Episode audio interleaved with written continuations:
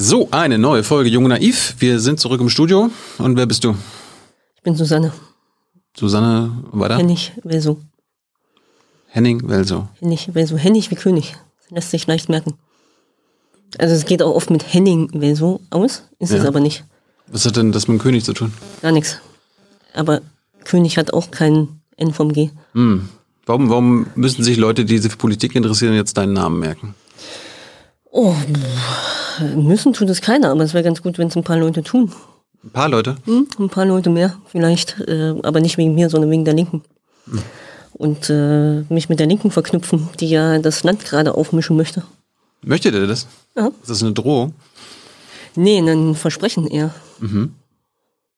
Aber was hast du jetzt mit den Linken zu tun? Es gibt jetzt Leute, die sagen, wer ist Susanne Henning-Welzow? Was hat die mit den Linken zu tun? Es lesen nicht alle Nachrichten. Das Das war gar nicht mein Motiv, sondern erstmal bin ich ich. Mhm. Und ich bin auch Bundesvorsitzende der Partei Die Linke seit nicht mal einer Woche. Warum hast du dir das angetan? Na, weil ich Bock darauf habe. Ähm, ich habe ja viele Jahre in Thüringen Politik gemacht. Und es hat mich auch sehr gereizt in Thüringen. Wir re- regieren ja in Thüringen. Wir haben da so einen Ministerpräsidenten, Bodo Ramelow. Schon mal gehört? Äh, und ich fand, ich brauche eine neue Herausforderung. Tatsächlich. Nach zweimal Koalition bilden, nach zweimal auch einen Vertrag mit der CDU noch zu machen, um unsere Minderheitsregierung ähm, abzusichern. Und ich fand, braucht mal was Neues. Und ähm, habe schon seit längerem tatsächlich auch Lust drauf, in der Bundespolitik aktiv zu sein. Und ich habe da richtig Lust drauf, auch die Linke irgendwie jetzt mal äh, nach vorn zu bringen. Woher kommt die Lust? Von innen. Warum? Ich finde, wir haben viele große Chancen und wir lassen viel liegen. Und äh, das ist so, äh, ich habe das Gefühl, dass es ein offenes Fenster geben kann, wo die Linke im September den Unterschied macht. Und ich habe Lust drauf, das Fenster aufzumachen. Und. Du hast dich beworben, weil du meinst, das, das kannst du am besten?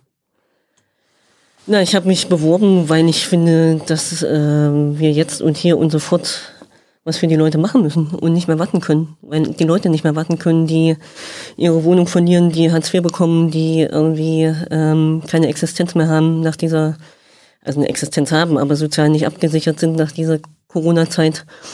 Und ich habe mich beworben, weil ich ähm, nicht mehr warten will, sondern was machen will und es tun will und das jetzt und nicht irgendwann. Aber im Bund seid ihr ja nicht an der Macht und habt auch keine Perspektive. Also da kannst du Das- ja eigentlich nur schöne Reden halten, oder? Nee, das finde ich ja überhaupt nicht. Also ich meine, das sind ja, Entschuldigung, so Langweiler, die der Auffassung sind, dass Schwarz-Grün eigentlich schon gegeben ist und man braucht jetzt gar nichts machen. Dann Hab können ich jetzt nicht gesagt. Nö, hast du nicht. Aber das ist ja, ich meine ja auch nicht dich, dass du Langweiler bist. Ähm, sondern es ist ja so, so, so festgestampft. Also hat man ja das Gefühl, man braucht überhaupt keine Bundestagswahl mehr. So, und ich finde, man kann durchaus mal deutlich machen, dass es äh, vielleicht nicht nur Schwarz-Grün geben kann, sondern auch Rot-Rot-Grün. Da fehlen gerade mal drei bis vier Prozent. Aber es liegt ja auch an euch. Genau. Und wie, wie wird sich denn jetzt eine linke Partei im Jahr 20 2021 präsentieren und inhaltlich aufstellen im Vergleich zu 2017 oder 2013 in Sachen Bundestagswahl? Na, ich bin schon der Auffassung, ähm, oder wie sich eine Linke jetzt aufstellt, das heißt Verantwortung übernehmen. Also nach 30 Jahren Opposition äh, deutlich zu machen, dass wir für Verantwortung bereit sind im Bund. Das ist eine Plattitüde jetzt. Nee, das ist es überhaupt nicht. Gerade nicht für die Linke. Ähm, bereit zu sein, auch im Bund zu regieren und äh, eben die Chancen zu sehen und nicht das Trennende, das Gemeinsame zu sehen mit anderen Parteien und nicht das Trennende. Und äh, deutlich zu machen, was alles möglich wäre, wenn wir Teil einer Regierung wären. Was habt ihr denn gemeinsam mit SPD und Grün? Na, wir sind zum Beispiel, glaube ich, gemeinsam in der Frage Klimapolitik äh, unterwegs. Wir haben größere Schnittmenge, was das Soziale angeht. Ähm, bei Wirtschaftsfragen, Verteilungsfragen muss man noch mal gucken. Also gerade was den Reichtum angeht äh, in dieser Gesellschaft, wie der verteilt wird. Ähm, also ich finde, da ist viel zu holen. So viele Punkte sind ja auch nicht eingefallen. Doch, jede Menge, aber ich dachte, du befragst mich noch Du dazu. kannst, du kannst, du hast so viel Zeit, wie du willst. Okay, ich habe so viel Zeit, wie ich will. Wo sind die Nein. Gemeinsamkeiten von Linken und Grünen?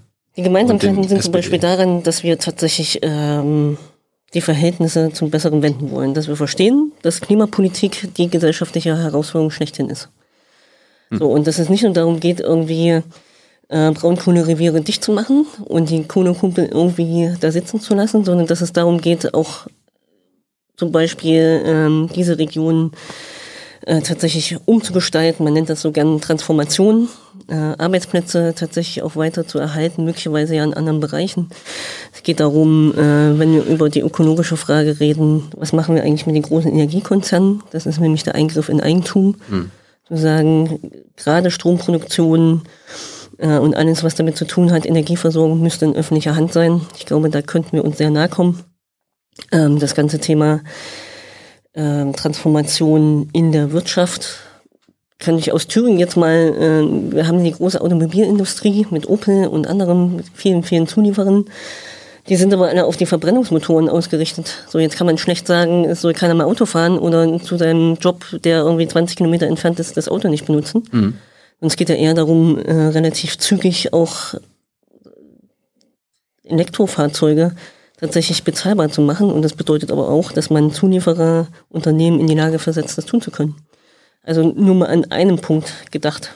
Hey Leute, Thilo hier. Unsere naive Arbeit in der Bundespressekonferenz und unsere wöchentlichen Interviews, die sind nur möglich, weil ihr uns finanziell unterstützt. Und damit das so bleibt, bitten wir euch, uns entweder per Banküberweisung oder PayPal zu unterstützen. Weitere Infos findet ihr in der Podcast-Beschreibung. Danke dafür. Aber so ein E-Auto, da braucht man vielleicht noch ein Zehntel der Angestellten und Arbeiter und Arbeiterinnen, die das herstellen. Das ist ja auch wieder ein Problem, oder? Naja, so ein ähm, Elektroauto hat ein Drittel äh, von den Teilen, die ein Verbrennungsauto mit Verbrennungsmotor braucht. Genau. Mhm. So, aber trotzdem muss ja Mobilität gewährleistet werden. Und da kann man natürlich sagen, wir bauen das Öffentliche aus. Sprich Bus, Bahn, Eisenbahn. Flugzeuge sind nicht öffentlich. Könnt ihr auch fordern. Äh, ne? Lufthansa verstaatlichen. Das hätte man jetzt schon machen können mit der Forderung, finde ich, zumindest einsteigen. Mhm. Aber, ah, ich hätte es auch gemacht. Ähm, aber ähm, das ist ja jetzt mal nicht der erste, der erste Schritt, weil es sowieso, ähm, wenn es um Mobilität geht, um Arbeitsmobilität, um gesellschaftliche Mobilität, ist ja das Individuelle zum einen und das andere ist, was kann man öffentlich leisten. Mhm. So, da ist jede Menge Musik drin. Cannabisfreigabe wäre so ein Ding, was mir auch einfallen würde. Mit Rot und Grün würde das todsicher funktionieren. Jetzt äh, kriegst du gerade Applaus im Chat, bin ich mir sicher. Das kann sein, das war aber nicht den Zweck der Sache. Mhm. Das ganze Thema Mieten, Wohnen, das ganze Thema Landgrabbing, sprich ähm, Bauern davor zu schützen, dass ihre Betriebe aufgekauft werden von landwirtschaftsfremden Unternehmen. Auch das wäre mit Rot und Grün ganz sicher möglich. Der Einstieg in eine Bürgerversicherung, öffentliche Gesundheitsvorsorge.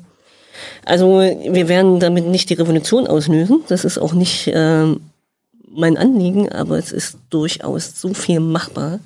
Und du meinst, das kannst mit, das könnt ihr mit der SPD zum Beispiel machen? Die, die hältst du für veränderungswillig mit dem Spitzenkandidaten Olaf Scholz, die seit in den letzten 16 Jahren zwölf Jahre GroKo mitgemacht haben, gerne mitgemacht haben, das jetzt um, am liebsten wahrscheinlich auch weitermachen würden. Die hältst du für progressiv? Wer wäre ich, wenn ich nicht glauben würde, dass sich Parteien verändern können? Als Bundesvorsitzender der Partei Die Linke. Hm. Äh, ich äh, glaube immer daran, dass es natürlich auch Erkenntnisprozesse bei anderen Parteien gibt. Und dazu äh, ist es ja auch eine Binse, dass Grüne und SPD noch nie mit einer Linken verhandelt haben. Und das neue Programm der SPD ist ja durchaus an bestimmten Punkten spannend zu lesen. Und ähm, ich finde, man müsste mal an einem Tisch sitzen und verhandeln. Also ich kann mir vorstellen, dass es durchaus sehr produktiv ist. Aber am Ende misst man ja Leute an ihrem Handeln und nicht an ihren Worten, oder? Ja, aber jetzt denkst, jetzt denkst du immer andersrum. Hm. Wenn die CDU weiter regiert, dann kriegen wir nach wie vor keine Studie zu Rassismus in der Polizei. Dann haben wir weiterhin einen Verfassungsschutz, der irgendwie zehn Jahre später erkennt, dass eine AfD in irgendeiner Form möglicherweise nicht auf dem Boden des Grundgesetzes steht. Mhm. Wir haben weiter überhaupt gar nicht die Chance, Reichtum in dieser Gesellschaft umzuverteilen. zu verteilen. Wir kriegen irgendwelche ähm, Symptome, was den Klimawandel angeht, möglicherweise geheilt. So, aber da passiert doch nicht wirklich irgendwas. Ja. Also die, die, CDU, die SPD ist Teil davon. Ja, ich sage ja auch nicht, dass sie alles richtig machen. Ich finde ja auch, dass sie äh, auch in dieser Bundesregierung äh, schon des Öfteren hätten aussteigen können. Aber ähm, wenn es darum geht, tatsächlich ein progressives Bündnis zu denken, mit wem soll ich es denn denken, wenn nicht mit SPD und Grünen? Weiß nicht. Marco Bühler hat hier vor ein paar Monaten gesessen und meinte, äh, das will eigentlich gar keiner von euch. Also von den SPD-Lern will keiner Grün-Rot-Rot Rot-Rot-Grün. Die Grünen erst recht nicht und bei den Linken ist das auch Naja, fraglich. ja also ist das jetzt eigentlich so ein Scheinwahlkampf? Nee, überhaupt nicht. Also du weißt ja, dass ich äh, aus der Regierung komme. Und ich weiß, dass Regieren fetzt und Opposition irgendwie nur die Hälfte davon erreicht. Ja, aber Land Landespolitik ist Ja, nochmal das was anderes als. Bundespolitik. Aber warum soll eine Linke, die zu Wahlen 30 Jahre lang in der Bundesrepublik antritt, nicht äh, auch einen Regierungsanspruch haben? Frag deine Co-Vorsitzende. Die sieht das äh, schon sehr ähnlich. Sie hat nur einen anderen Zugang. Wie ist denn dein Zugang? Äh, mein Zugang ist der der Erfahrung, dass ich weiß, äh, wie Regieren geht, dass ich das Handwerk kenne, dass ich äh, mit äh, Grünen und SPD schon eine ganze Weile regiert habe, zwar in einem Bundesland, ich weiß, aber ähm, dass ich weiß, was man alles schaffen kann, was man vorher gar nicht weiß. Aber du weißt eigentlich nur, wie es ist als äh, stärkste Partei, als Koch quasi Politik äh, in Thüringen zu machen. Du Das weißt, ja- ni- du weißt nicht, als, als ganz realistisch, als wenn es so rot-grün, rot-rot kommen würde, werdet ihr die wahrscheinlich die kleinere Partei. Dann werdet ihr der Kellner. Ja, was richtig geil wäre, wenn wir alle drei 15 Prozent hätten, oder? Reicht das? Naja, gut, einer hat 16. Wir. Nein, also jetzt mal Scherz Habt beiseite. jetzt einen Kanzlerkandidaten schon? oder? Kanzlerkandidatin? Äh, das rufen wir erst ähm, morgen aus. Nein. Ähm, Um was es ja am Ende geht, da, äh, Thüringen hat ja auch anders regiert. Wir haben ja immer gesagt, auf Augenhöhe gönnen können und miteinander irgendwie an einem Tisch alles aushandeln und niemand überstimmt niemanden. Das ist durchaus ja ähm, ein sehr anderes Prinzip von Regieren, als das die Bundesrepublik zum Beispiel, also die Bundesregierung zum Beispiel macht. Was bedeutet hat, dass die Grünen mit äh, 5% äh, genau dasselbe Stimmrecht hatten wie die Linke mit 31% in der Regierung. Also insofern äh, hinkt da so ein bisschen der Vergleich. Und andererseits ist natürlich auch eine 8-9% Partei in einer Koalition auch äh, gefragt, wenn es darum geht, die Mehrheit zu sichern. Das bedeutet, dass wir Einfluss haben. Ja, aber das wird ja auch dann immer wieder befürchtet, dass, äh, dass da ein paar Abspalter und Radikalinskis bei euch in der Fraktion sitzen, die dann die ganze Regierungsarbeit torpedieren könnten.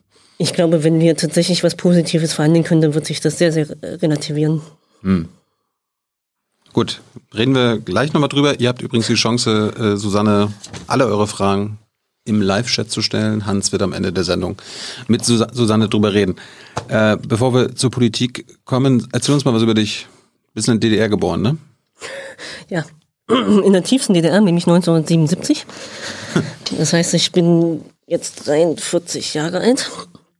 Ähm, vergesse ich manchmal. Ich habe Leistungssport gemacht, als ich klein war, äh, 14 Jahre lang.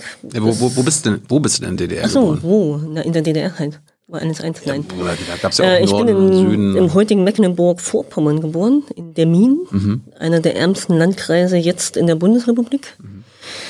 Ähm, bin aber mit meinen Eltern Anfang der 80er Jahre nach Erfurt gezogen und habe da bis vor einem Jahr auch gelebt, Politik gemacht, ähm, habe Leistungssport gemacht, habe mein Abi da gemacht, habe in Erfurt studiert, ähm, von dort aus die Welt gesehen, habe da meine äh, kleine Familie gegründet, ähm, meinen Sohn geboren, so. Also von der Mina hast du jetzt nicht so viel mitbekommen und MacPom. Nee, aber witzigerweise ist es durchaus so, dass ich mich da nach wie vor sehr wohl fühle. Also so Berlin hochwärts Richtung Küste ist so meins. Ja, schade, dass du nicht so viel mitbekommen hast. Hätten wir mal drüber reden können. Kenn mich auch ein bisschen aus. Du kommst von aus der Nähe, ne? Ich komme aus Malchi. Ah. Hast du das, äh, den Film oder das Buch schon gesehen zu der Min und 45? Nee, noch nicht. Das ist eigentlich eine ganz spannende Geschichte. Ich wusste das auch nicht. Also wir, meine Familie hat ja lange in Dermin und drumherum gelebt. Und 45 gab es tatsächlich äh, so eine Suizidwelle in Dermin. Das So, weiß ich, ja. Mhm. Genau. März, April, wo sich Familien tatsächlich äh, am Stück umgebracht haben. Und dann habe ich mal meine Mutter gefragt, ob sie das wusste. Die war nämlich Standesbeamtin zu DDR-Zeiten in Dermin. Und sie sagte, sie hatte sich schon immer gewundert, äh, als sie sich die Sterbebücher angeguckt hat, weshalb massiv aufgefallen ist, dass so viele Leute sich umgebracht haben. Aber es hat nie jemand drüber gesprochen. Eigentlich der Klassiker, ne? Und vor ein, zwei Jahren kam ja der, der Film und das Buch äh, über die Angst vor den Russen. Ähm, und auf einmal fing auch meine Familie an zu reden. Das fand ich schon echt krass. Ja, meine Oma hat immer erzählt, dass sie viele Bekannte damals hatte und gesehen hat, wo die Frau mit ihrem Kind in den Fluss gegangen ist. Genau. Mit Steinen und alles Mögliche. Und sich ganze Familien vergiftet haben und naja.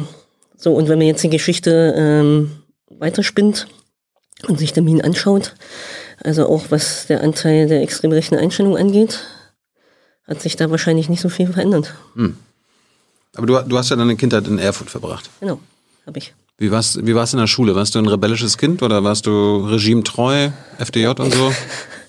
FDJ war ich zu Ja, du bist jetzt Vorsitzende der Nachfolgepartei der SED. Also Ich dachte der FDJ. Also ich hatte noch äh, das rote Halstuch ein Jahr, das heißt, ich war Tillmann-Pionierin. War ja damals so. was heißt das? Oder- Es gab die Jungpioniere und die Tillmann-Pioniere. Die Jungpioniere waren die ersten vier Klassen, glaube ich. Blau- Blaues Halstuch. Danach kamen die Tillmann-Pioniere und die FDJ begann, glaube ich, mit 14. Ja. Gut, die, du warst 13, als die Wende war, oder 12 sogar. Ne? Na, pf, ich glaube, ich war nicht so das beste Kind. Also ich hatte so, also äh, was äh, die Sicht der Lehrerinnen und Lehrer so angeht, also ich hatte im Betrag, es gab ja noch Betragensnoten, hatte ich auch gerne mal eine 4 oder eine 3 oder so, Warum? weil ich mich gelangweilt habe. Das hat sich erst verändert, als ich Leistungssport gemacht habe. Und dann war ich sozusagen ausgelastet und konnte auch in der Schule sitzen am Tisch. Was für einen Leistungssport hast du denn gemacht? Eisschnelllauf. Wie bist du denn darauf gekommen? Wir haben in der zweiten Klasse im Sportunterricht äh, Eislaufen gelernt. Und äh, ich hatte schon vorher das Gefühl, dass es was für mich ist und ich das machen will. Und dann haben die mich tatsächlich gefragt, ob ich weitermachen will. So, und deswegen habe ich seit ähm, 84, glaube ich, ja, 84 bis 99 dann Eisschnelllauf gemacht. War auch in der Nationalmannschaft und äh, In der deutschen oder. DDR-Landen? deutschen Nationalmannschaft, also nach der Wende. Mm, Und das war wirklich mein Leben, eine ganze Weile. Hast du damit Geld verdient? Hast du bei Wettkämpfen, großen internationalen Wettkämpfen mitgemacht? Dann hätte ich wahrscheinlich nicht so schnell aufgehört, wenn ich Geld verdient hätte.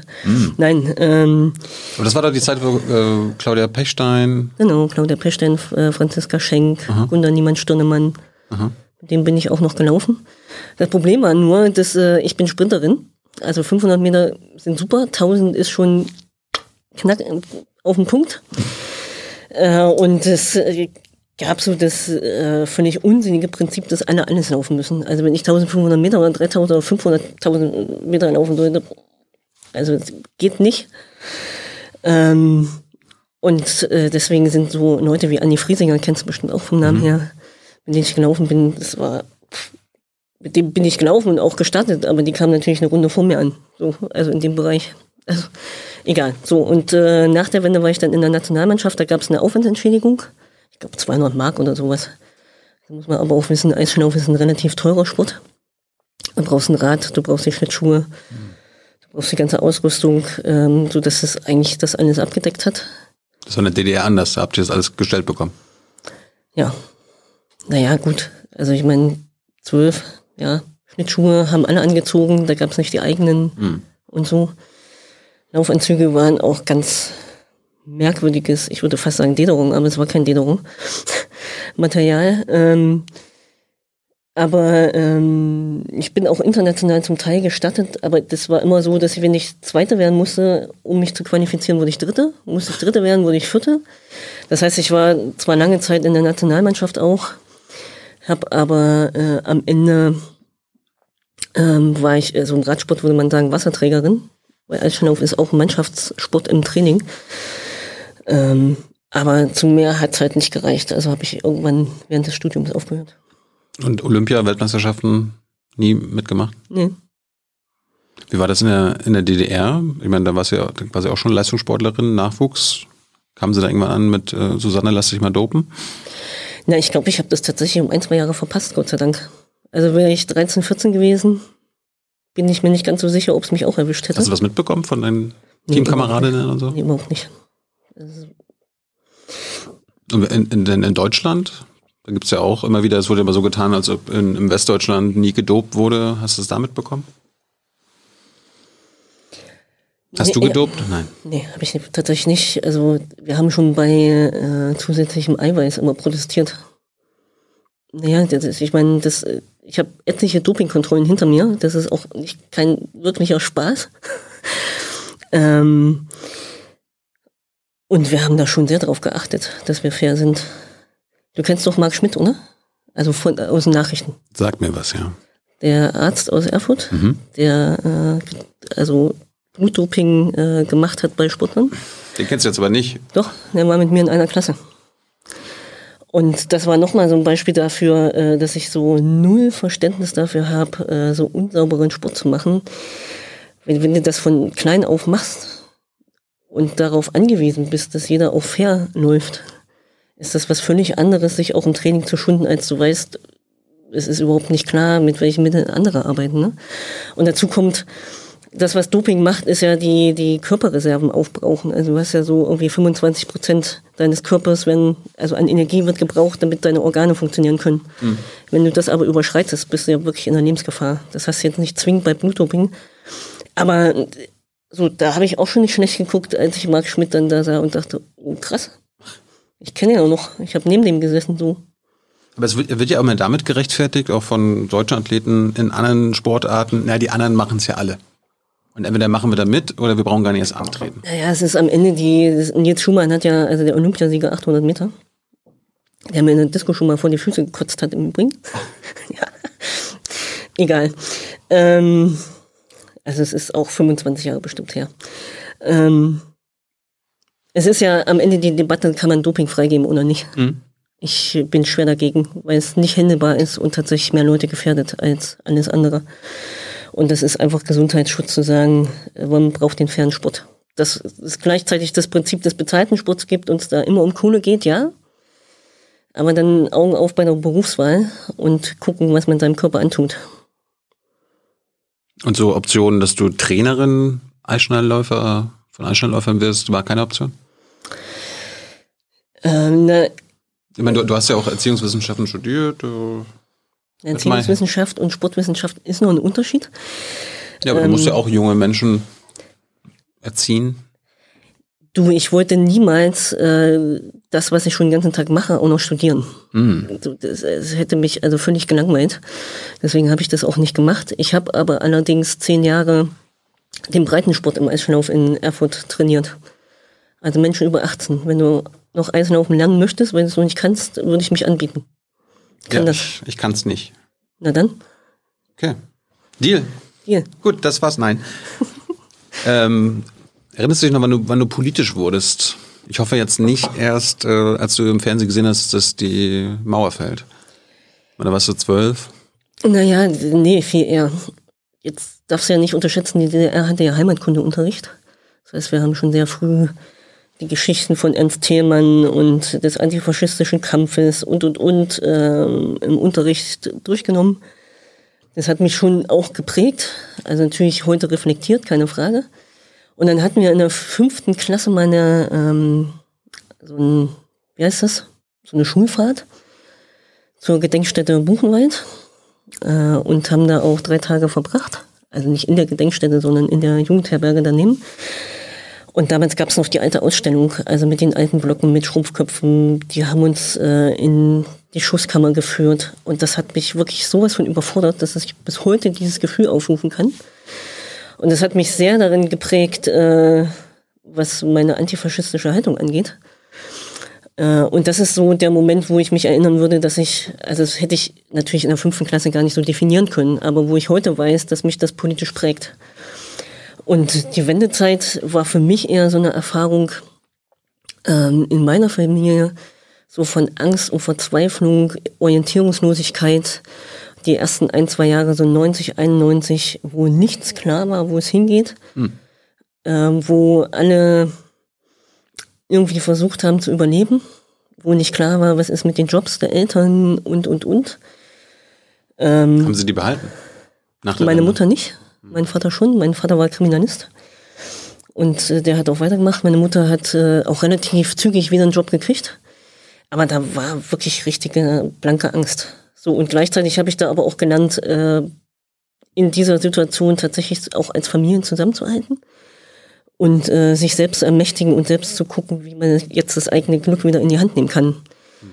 Und das war schon also es prägt mich auch heute, bis heute, also wenn ich immer sage, ich möchte im Hier und Jetzt Politik machen, weil es uns ja auch da ging, so ging, kann ich jetzt studieren, ja oder nein, haben meine Eltern die Kohle oder nicht? Das muss ja entschieden werden. Äh, können wir uns jetzt irgendwie die Wohnung leisten, ja oder nein? Oder müssen wir umziehen? Und das waren alles Entscheidungen, die sofort getroffen werden mussten. Die konnten nicht warten auf politische Entscheidungen irgendwann mal in zehn Jahren. Und ähm, also es war schon eine echt intensive Zeit, die mich natürlich auch politisch geprägt hat. Waren deine Eltern happy, dass äh, die DDR zusammengebrochen ist, dass es die Wiedervereinigung gab? Meine Eltern haben sich da sehr unterschieden. Oh. Ähm, mein Vater hat, bis er gestorben ist, tatsächlich ähm, das nicht verkraftet, dass seine kleine DDR ähm, nicht mehr existiert. Dazu muss man wissen, meine Eltern sind eigentlich DDR-Gewinner. Die kommen aus sehr äh, armen Verhältnissen. Also mein Vater eher weniger, aber meine Mutter. Und äh, die haben beide zu DDR-Zeiten dafür sehr attraktive Jobs gehabt. Also wie meine Mutter als Standesbeamtin, mein Vater, der vom LKW-Fahrer äh, zum Kriminalisten sich hat ausbilden lassen äh, und das Zeit seines Lebens dann auch gemacht hat. Ähm, aber es war halt ihre kleine DDR und ihr Zuhause. Und meine Mutter war völlig anders drauf. Also mein Vater hat zum Beispiel dann auf der Baustelle die DDR-Fahne noch gehisst. Ne? So, das, äh, ja, und das als, sag ich mal, Bulle mhm. darauf zu steigen, das Ding zu hissen und wieder zu gehen, das ist auch echt mal beachtlich. Ähm, und meine Mutter hat immer gesagt zu meinem Vater, ähm, was willst du eigentlich? Willst du jetzt dein Leben irgendwie noch leben oder willst du jetzt hier aufhören zu leben? Und wenn du nicht aufhören willst zu leben, dann lass uns jetzt den Weg in die neue Zeit gehen. Also so unterschiedlich war es tatsächlich. Ja, er hat ja auch am Ende keine Wahl gehabt. Nee, hat er nicht. Aber ich glaube, das muss man ähm, verstehen, um den Osten zu verstehen warum man dem Osten jetzt nicht zwingend erzählen kann, wir brauchen jetzt äh, die nächste große gesellschaftliche Veränderung. Weil 30 Jahre keine lange Zeit sind, das zu verstehen, was damit passiert ist. Und 30 Jahre sind auch keine lange Zeit, um das äh, äh, zu verarbeiten. Und ich erlebe das auch so, dass auch die Generation, also meine Generation, die, also sprich die Kindergeneration, ähm, diesen Transformationsprozess bis heute in sich tragen. Und das muss man immer bedenken, wenn man an den Osten denkt. Was heißt das für die künftige Politik? Muss es spezielle ostdeutsche Politik geben? Nee, ich glaube, dass der Osten ja mittlerweile auch so weit ist, sich selbst äh, zu ermächtigen und eben nicht Nachbau West zu betreiben, sondern den Eigensinn und die, die, die Eigenheit, die der Osten halt hat, äh, zu einer eigenen Stärke zu machen. Gleichzeitig bedeutet es aber auch, dass man ähm, durchaus aus bundespolitischer Sicht heraus den Osten darin unterstützen muss, äh, genau das leben zu können. Und ähm, jetzt gucken wir mal, ähm, wie heißt äh, die Gruppe aus äh, Aufbruch Ost, glaube ich, Leipzig? Hm. Das sind ja lauter junge Menschen, die irgendwie den, den Osten beleben mit Kunst, Kultur, mit Politik mit ähm, eigener Gestaltung von, von Gesellschaft, von Städten, von Kommunen und dem Anspruch, uns gehört diese Welt, also gestalten wir sie auch. Und ich finde es ziemlich großartig, was da auch passiert. Und gleichzeitig hat man natürlich die Gegenden im Osten, die äh, aussterben, wo niemand mehr leben will, wo in einem Dorf noch zwei, drei, vier, fünf Häuser bewohnt sind. Also auch all das ist der Osten. Ich meine, es gibt viele ostdeutsche Graswurzelbewegungen, auch heute hast du gerade angesprochen. Mhm aber so, sage ich mal, in der deutschen Elite, ja, Konzernchefs, in der Bundespolitik, an den Gerichten, an den Universitäten, da gibt's ja fast gar keinen. Da kann man ja die, die ostdeutschen Biografien an einer Hand abzählen. Das ist so. Also es ist ja, also jetzt fängt es, glaube ich, an hochzuwachsen, dass auch Ostdeutsche sich in diese Position bringen können. Wir nach 30 Jahren. Nach 30 Jahren. Also ich habe, ähm, also in der Thüringer Politik haben wir ja auch versucht, ähm, Ostdeutsche an bestimmte Führungspositionen zu bringen. Das ist aber gar nicht ganz einfach, weil so eine lustige Beamtenlaufbahn erstmal gemacht sein will. Hm. Und das war für Ostdeutsche ziemlich unmöglich. Und gerade in Anfang der 90er sind ja so viele westdeutsche Beamte auch in den Osten gekommen, auch nach Thüringen, um das Land aufzubauen. Die sind bis heute da und das ist jetzt die Generation, die jetzt äh, rauswächst und da kann man nur hoffen, dass sich der Osten da selbst etabliert. So, du hast die Hochschulen angesprochen. Wir haben, glaube ich, exakt null Rektoren oder Präsidenten in der Bundesrepublik, Im die aus dem Osten kommen. In Cottbus gibt es jetzt eine. Gut, haben wir exakt eine. Mhm. äh, das ist also völlig abstrus. Wie kommt das? Das ist zum einen, äh, glaube ich, ähm, das sind auch so Erbhöfe.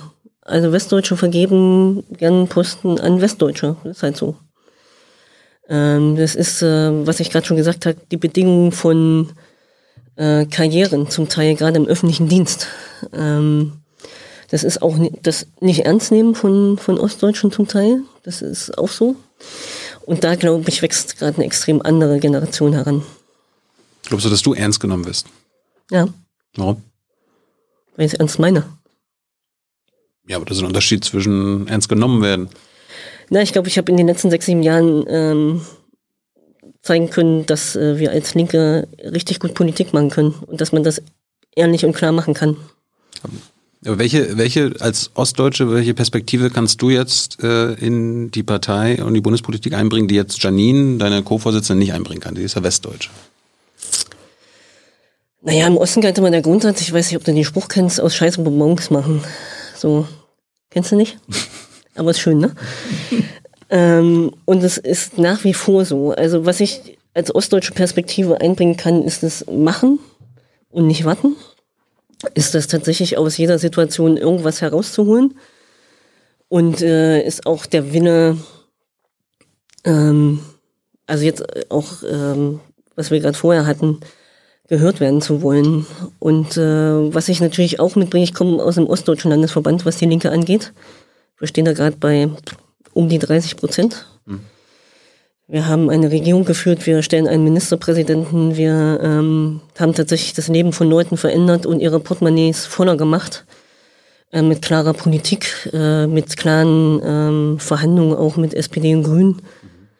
Ähm, und deswegen ähm, trage ich auch, also tatsächlich eine, eine authentische, also ich befrage mich ja da auch manchmal, eine authentische Ernsthaftigkeit, ähm, dass die Linke regieren kann und dass äh, es tatsächlich auf die Linke ankommt. Aber, aber hast du das Gefühl, dass die Menschen auf der Straße, wenn man sie fragen würde, äh, gut, die Linken sind in Berlin und in Thüringen äh, und Und Bremen. Bremen an der Macht, dass die jetzt sagen könnten, okay, und darum ist das jetzt hier in Berlin und Thüringen anders? Ja, Das gibt's nur, weil die Linken hier in der Regierung sind? Also in Thüringen, glaube ich, könnten es einige sagen. Also zwei Beispiele. Wir haben ja von null beitragsfreien Kindergartenjahren jetzt zwei. Das bedeutet so etwa 3000 Euro mehr im Portemonnaie für die Eltern pro Kind. Ähm, wir haben zusätzlich einen Feiertag eingeführt. Also wenn man jetzt mal die sehr spürbaren Sachen nimmt, ne? Der 20. Feiertag ist was, was schön symbolisches. Ja, es ist aber auch Arbeitszeitverkürzung. Ich meine, wir sind nicht Tarifpartner, wir können nicht in Arbeitszeiten eingreifen. Und deswegen haben wir uns überlegt, was wir tun können. Da haben wir uns einen Feiertag ähm, ausgesucht.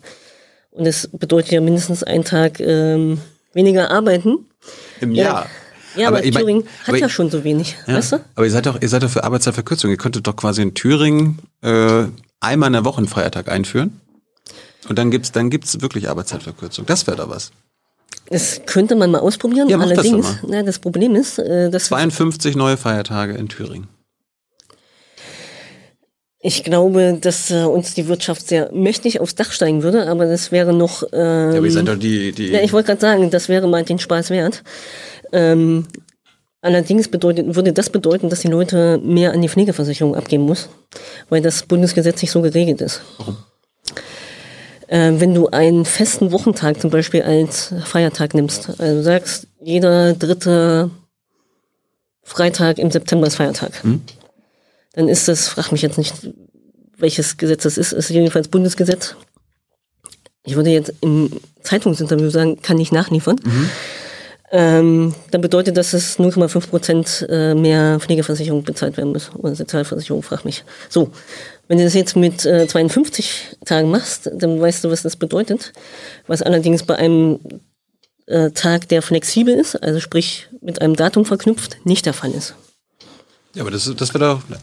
Reden wir gleich das über das Wahlprogramm, das wäre doch jetzt mal was Revolutionäres. Ne? Ihr könntet ja rangehen, okay, wir wollen hier Arbeitszeitverkürzung, wir sind hier äh, alles tarifautonom und so weiter. Wenn die das nicht hinbekommen, die Arbeitnehmer, die Arbeitgeber selbstständig, dann wirken wir so da ein als äh, Teil der Bundesregierung, Wir dass das wir ja auch 50 anders neue. Feiertage Wir müssen das ja gar nicht über das Feiertagsgesetz klären, aber wenn wir schon hier utopischen Überschuss haben, dann könnten wir auch sagen, wir machen die bundesweite Urlaubsregelung, hat ja halt jeder 50 Tage Urlaub im Jahr. Ist doch auch gut, oder?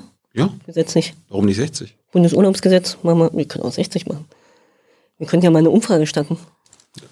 Du meinst, es kommt jetzt in euer Wahlprogramm, 50 äh, Urlaubstage? Nee, das glaube ich nicht. Ich sag ja, wir haben ja gerade einen utopischen Überschuss, aber darüber muss man ja reden, wenn man überhaupt Gesellschaft Ja, was, verändern was will. ist denn deine Forderung? 50 Urlaubstage pro Jahr? Also ich finde jetzt schon 35 bis 40 fände ich schon gut. Aber ich finde 50 besser. Das kannst du ja finden.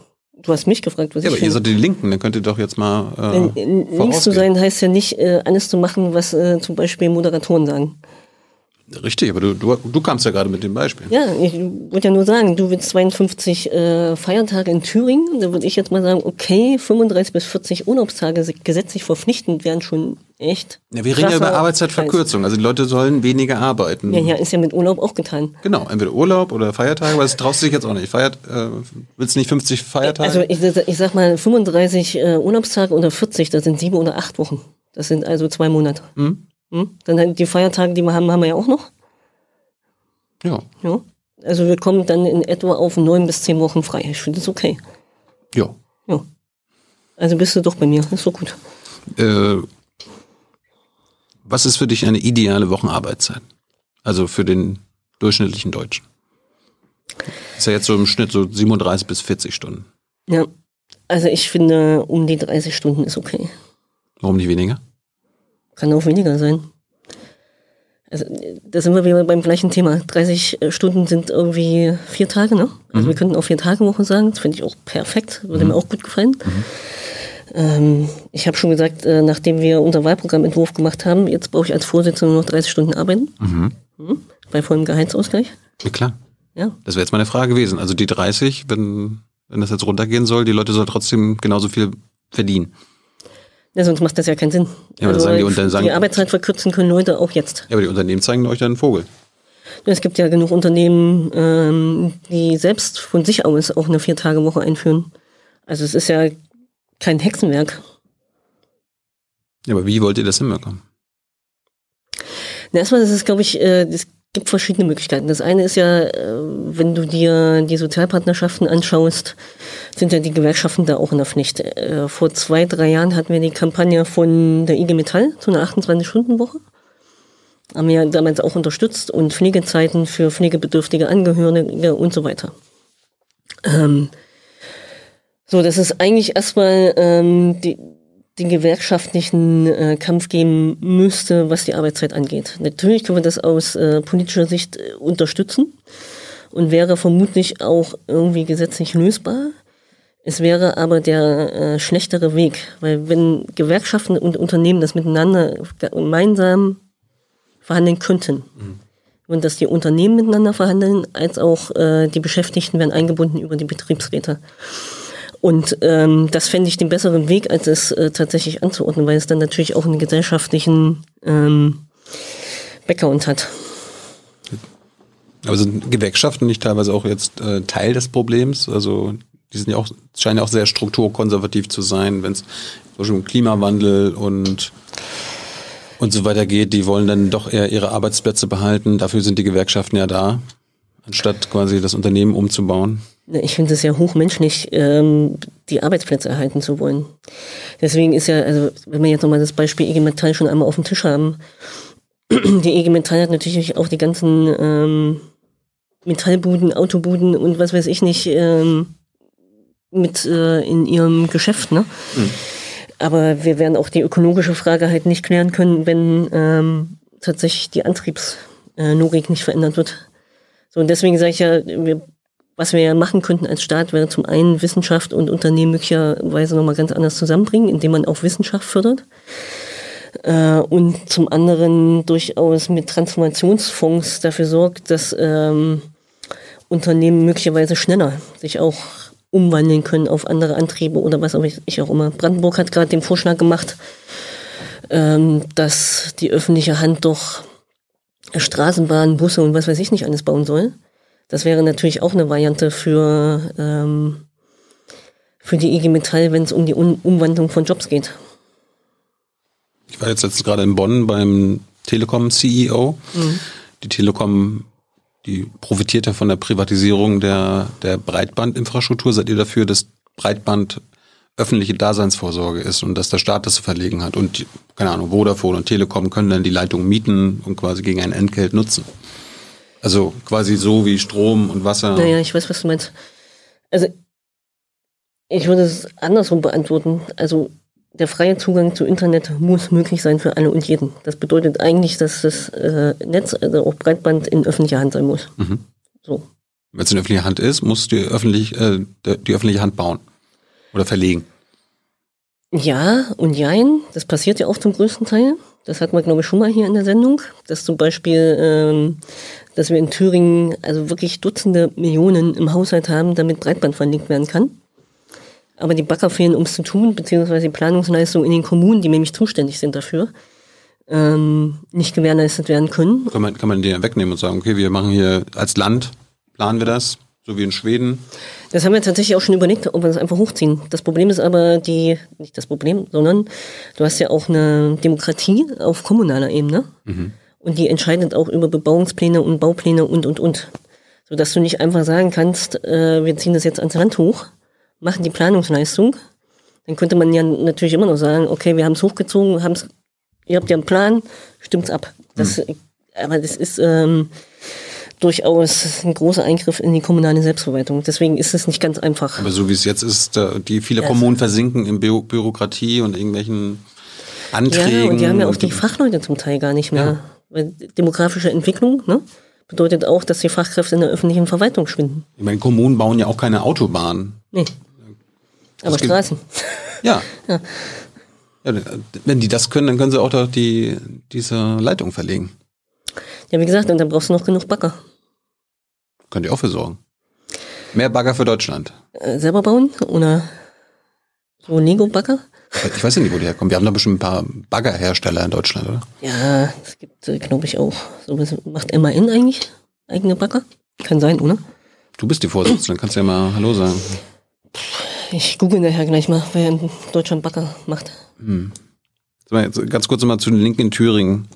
Warum schafft ihr es nicht, dass es in Thüringen kostenlose medizinische Masken gibt und kostenlose Schnelltests?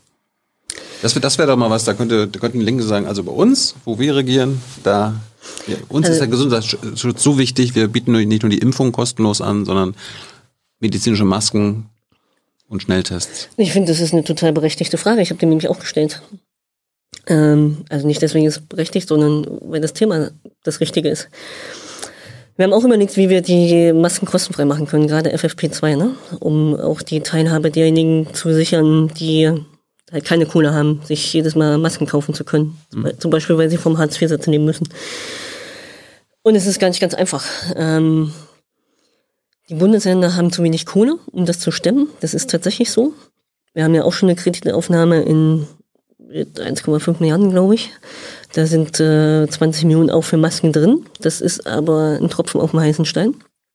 Ähm, und dann haben wir überlegt, wie wir das machen. So, dabei stellte sich heraus, wir haben aus der ersten, aus dem ersten Lockdown noch ein Lager in Thüringen mit etwa 4 Millionen, 5 Millionen Masken. Zertifizierte, echte, die auch funktionieren. Keine zertifizierten, aber echte. Die hat so. Also die waren, also das Pandemielager für äh, Ausstattung von Ärzten, von Krankenhäusern, was weiß ich nicht alles. Ne? Also haben wir äh, überlegt, ähm, wenn die da rumliegen, ist auch doof. Kann man auch mit zertifizierten Masken wieder neu füllen, das Lager. Mhm. Und wir geben das einfach jetzt an die Kommunen ab. Bezahlt sind sie einmal, kann also kostenfrei gehen und die Kommunen ähm, geben sie aus. Ja, Pustekuchen. Du darfst etwas, was die öffentliche Hand bezahlt hat, nicht kostenfrei abgeben. Frag mich bitte nicht warum. Aber es ist so, so dass es einfach noch ein Stück dauert und gedauert hat. So, und das zweite Thema, Jetzt will ich aber wissen, warum. Das ist in der Landeshaushaltsordnung irgendwo in Thüringen festgeschrieben. Müsst ihr ändern. Ja, eben. Dafür brauche ich aber, warte, die CDU, die nicht die Landeshaushaltsordnung verändern möchte. Also Thüringen hat ja nur eine Minderheitsregierung, hat eine Minderheitsregierung. Ja, aber könnt ihr die CDU doch anmachen und sagen, hier, die CDU will nicht, dass wir kostenlose Masken verteilen. Ja, die CDU möchte auch keine Kredite aufnehmen, damit wir das Land gestalten können. Also es ist äh, rum wie numm kein gutes Regieren mit der CDU. Aber was sage ich? Hm. Mhm.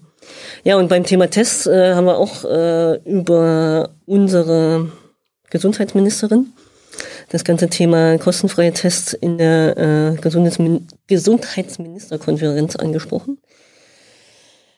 Vielleicht hat das ein bisschen was ausgelöst, was jetzt äh, bedeutet, weniger Kohle auszugeben für Tests. Ähm, aber ich bin auch nach wie vor der Auffassung, der Bund musste einsteigen. Kostenfreie Tests müssen mindestens so ein, zwei Mal die Woche möglich sein.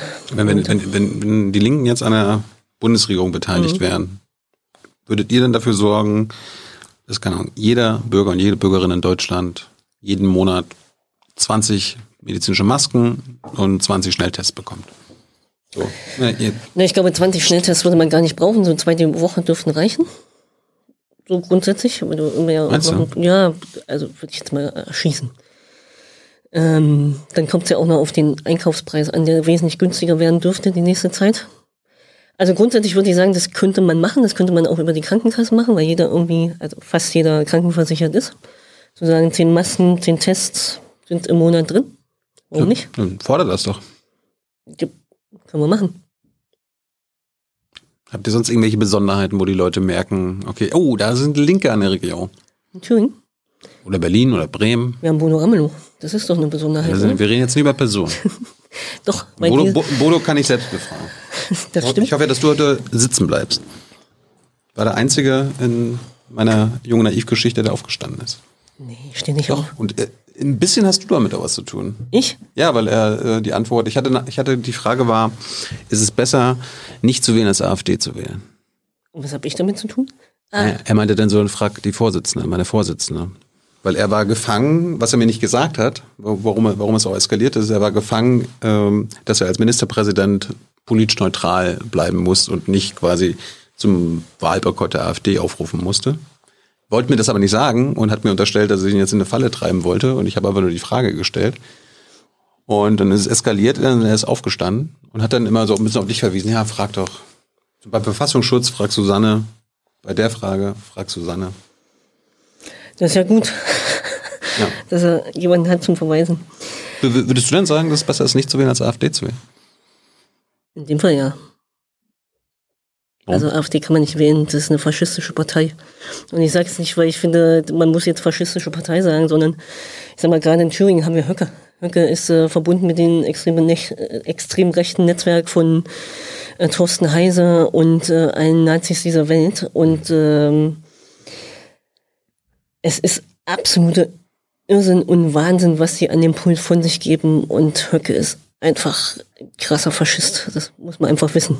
Und äh, diese Parteien zu wählen oder stark zu machen, bedeutet eine absolute Gespaltung der Gesellschaft, was wir nicht wollen können. Und ähm, das bedeutet immer, dass Frauen, Menschen mit Behinderungen, ähm, dass ähm, Nicht-Deutsche mit einer Verantwortung der AfD immer, äh, würde ich sagen, um ihr gelebtes Leben äh, sich sorgen müssen. Das heißt, die, die überlegen, AfD zu wählen, sondern lieber zu Hause bleiben als. Ja, oder, ja also wenn das die Entscheidung ist, die sie treffen, mhm. das oder jenes, dann so. Das andere, wo Bodo auch fast ausgerastet ist, als ich gefragt hatte, ob die Linken immer noch in Thüringen den Verfassungsschutz abschaffen wollen. Da hat er auch gesagt, frag Susanne. Wollt ihr oh. das noch? Natürlich. Also gerade der Verfassungsschutz in Thüringen, der taugt ja überhaupt nicht. Bundesverfassungsschutz auch? Jetzt bist du der Bundesvorsitzende? Ich finde, der Verfassungsschutz ist kein Instrument, um die Verfassung zu schützen und die Demokratie zu schützen. Also, also abschaffen. Ja, braucht kein Mensch. Und dann? Man kann alles, was äh, polizeiliche Maßnahmen sind, was äh, und und und, also man kann vieles davon, was der Verfassungsschutz ja als Verfassungsgeheimdienst so tut, äh, muss man überführen in demokratisch legitimierte ähm, Organisationen, wie zum Beispiel die Polizei, die ist demokratisch äh, legitimiert bzw. Ähm, kontrollierbar. Das haben wir beim Verfassungsschutz nicht, ist ja ein Geheimdienst. Mhm. Da hat man zwar sowas wie so eine lustige parlamentarische Kontrollkommission, aber es muss ja einem keiner erzählen, dass sie auch erzählen, was sie wollen da. Ne? So, wir haben mit dem Verfassungsschutz tatsächlich auch ein größeres Problem, weil gerade in Thüringen der Verfassungsschutz die extreme Rechte aufgebaut hat, die NPD finanziert hat, den NSU äh, zumindest mindestens nicht erkannt hat, wenn nicht unterstützt hat. Äh, und was da rausgekommen ist, wissen wir. So, es gibt äh, genug, ähm, gucken wir mal nach Sachsen, wie viel Extremrechte auch in der Verwaltung, in, der, in dem Verfassungsschutz, in Polizei arbeitet. Das haben wir auch zunehmend in Thüringen. Und äh, ich kann nicht erkennen, äh, wo der Verfassungsschutz tatsächlich die Verfassung schützt. Also aus meiner Sicht. Gut, die AfD, die wird ja jetzt beobachtet und auch als rechtsextrem angeschätzt. Ist jetzt nicht so schlecht. Also ich finde, die Demokratie zu schützen, das äh, hat jeder und jede von uns als Aufgabe.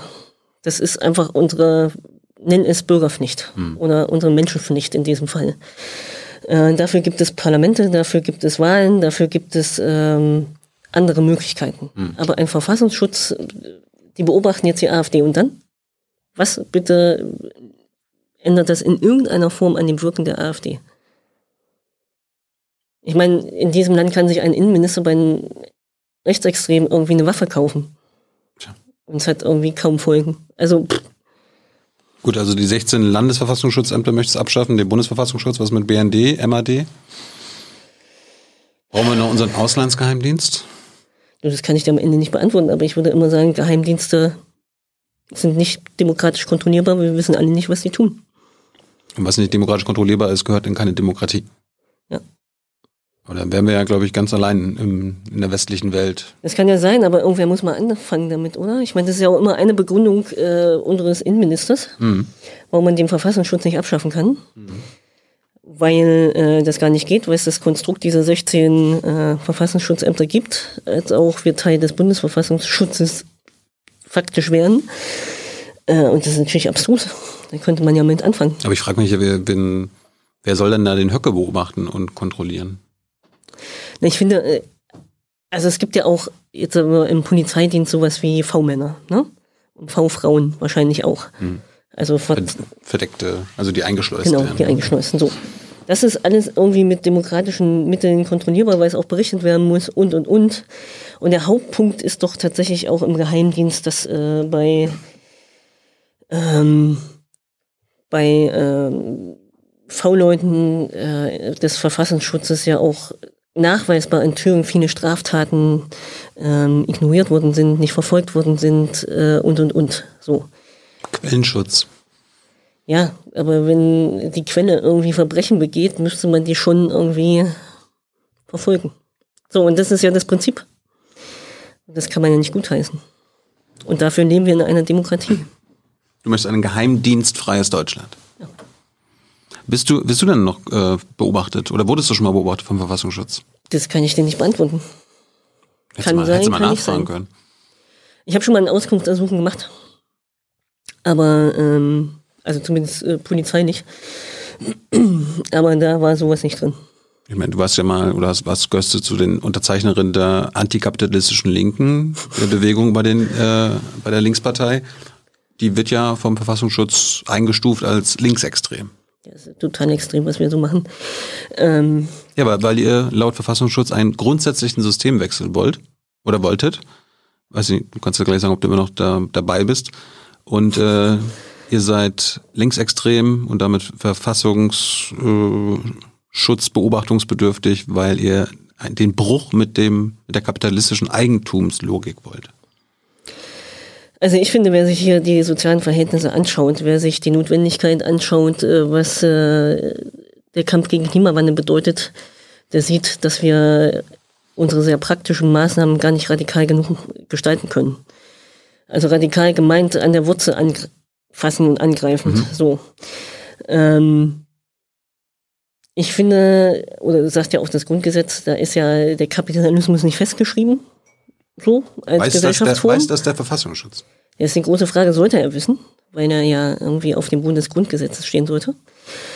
Äh, und das bedeutet ja nicht, dass man nicht für eine solidarische, sozial gerechte Gesellschaft äh, eintreten kann. Und das ist ja der Grund, warum wir Veränderungen wollen.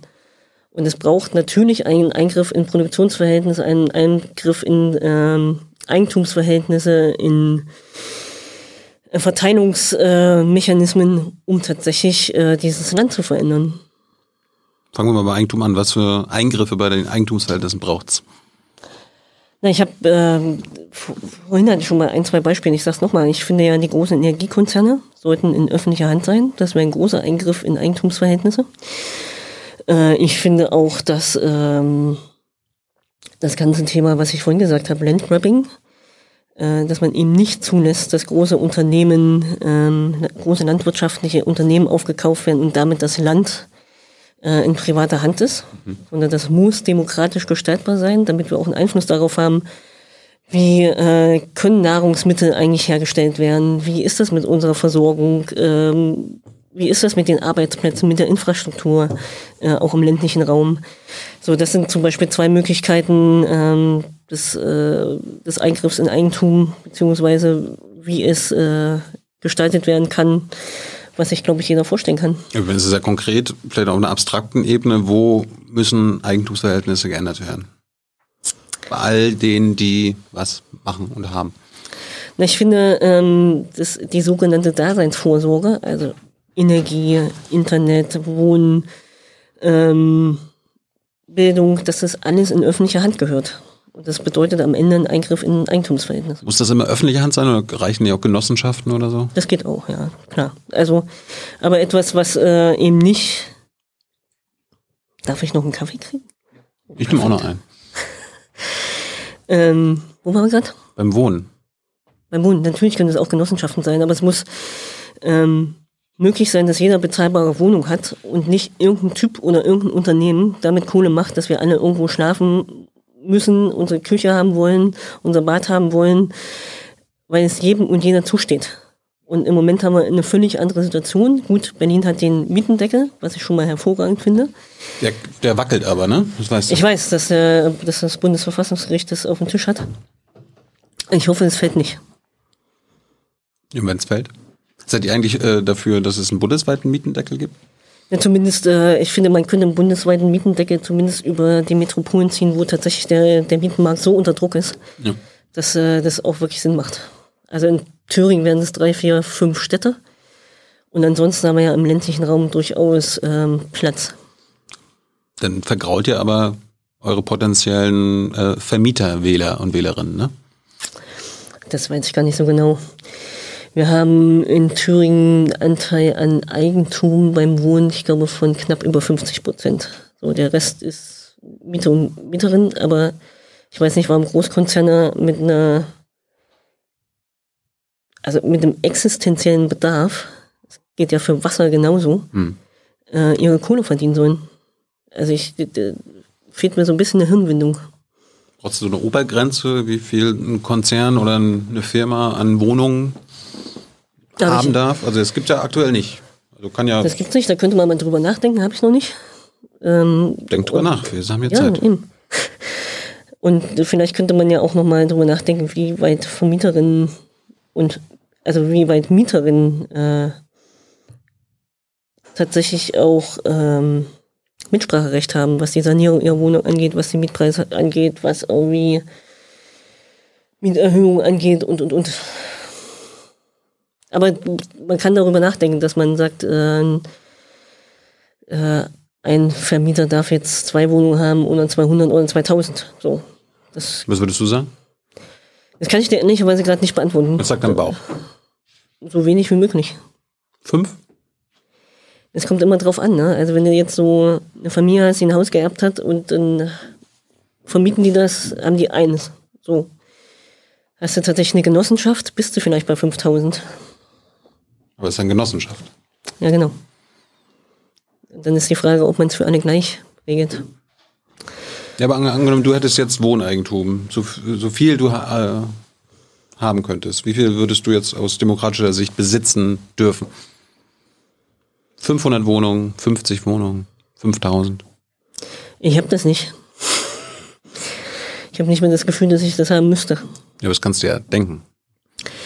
Na, ich finde, äh, Genossenschaften in öffentlicher Hand dürfen so viele Wohnungen besitzen, wie es nur geht.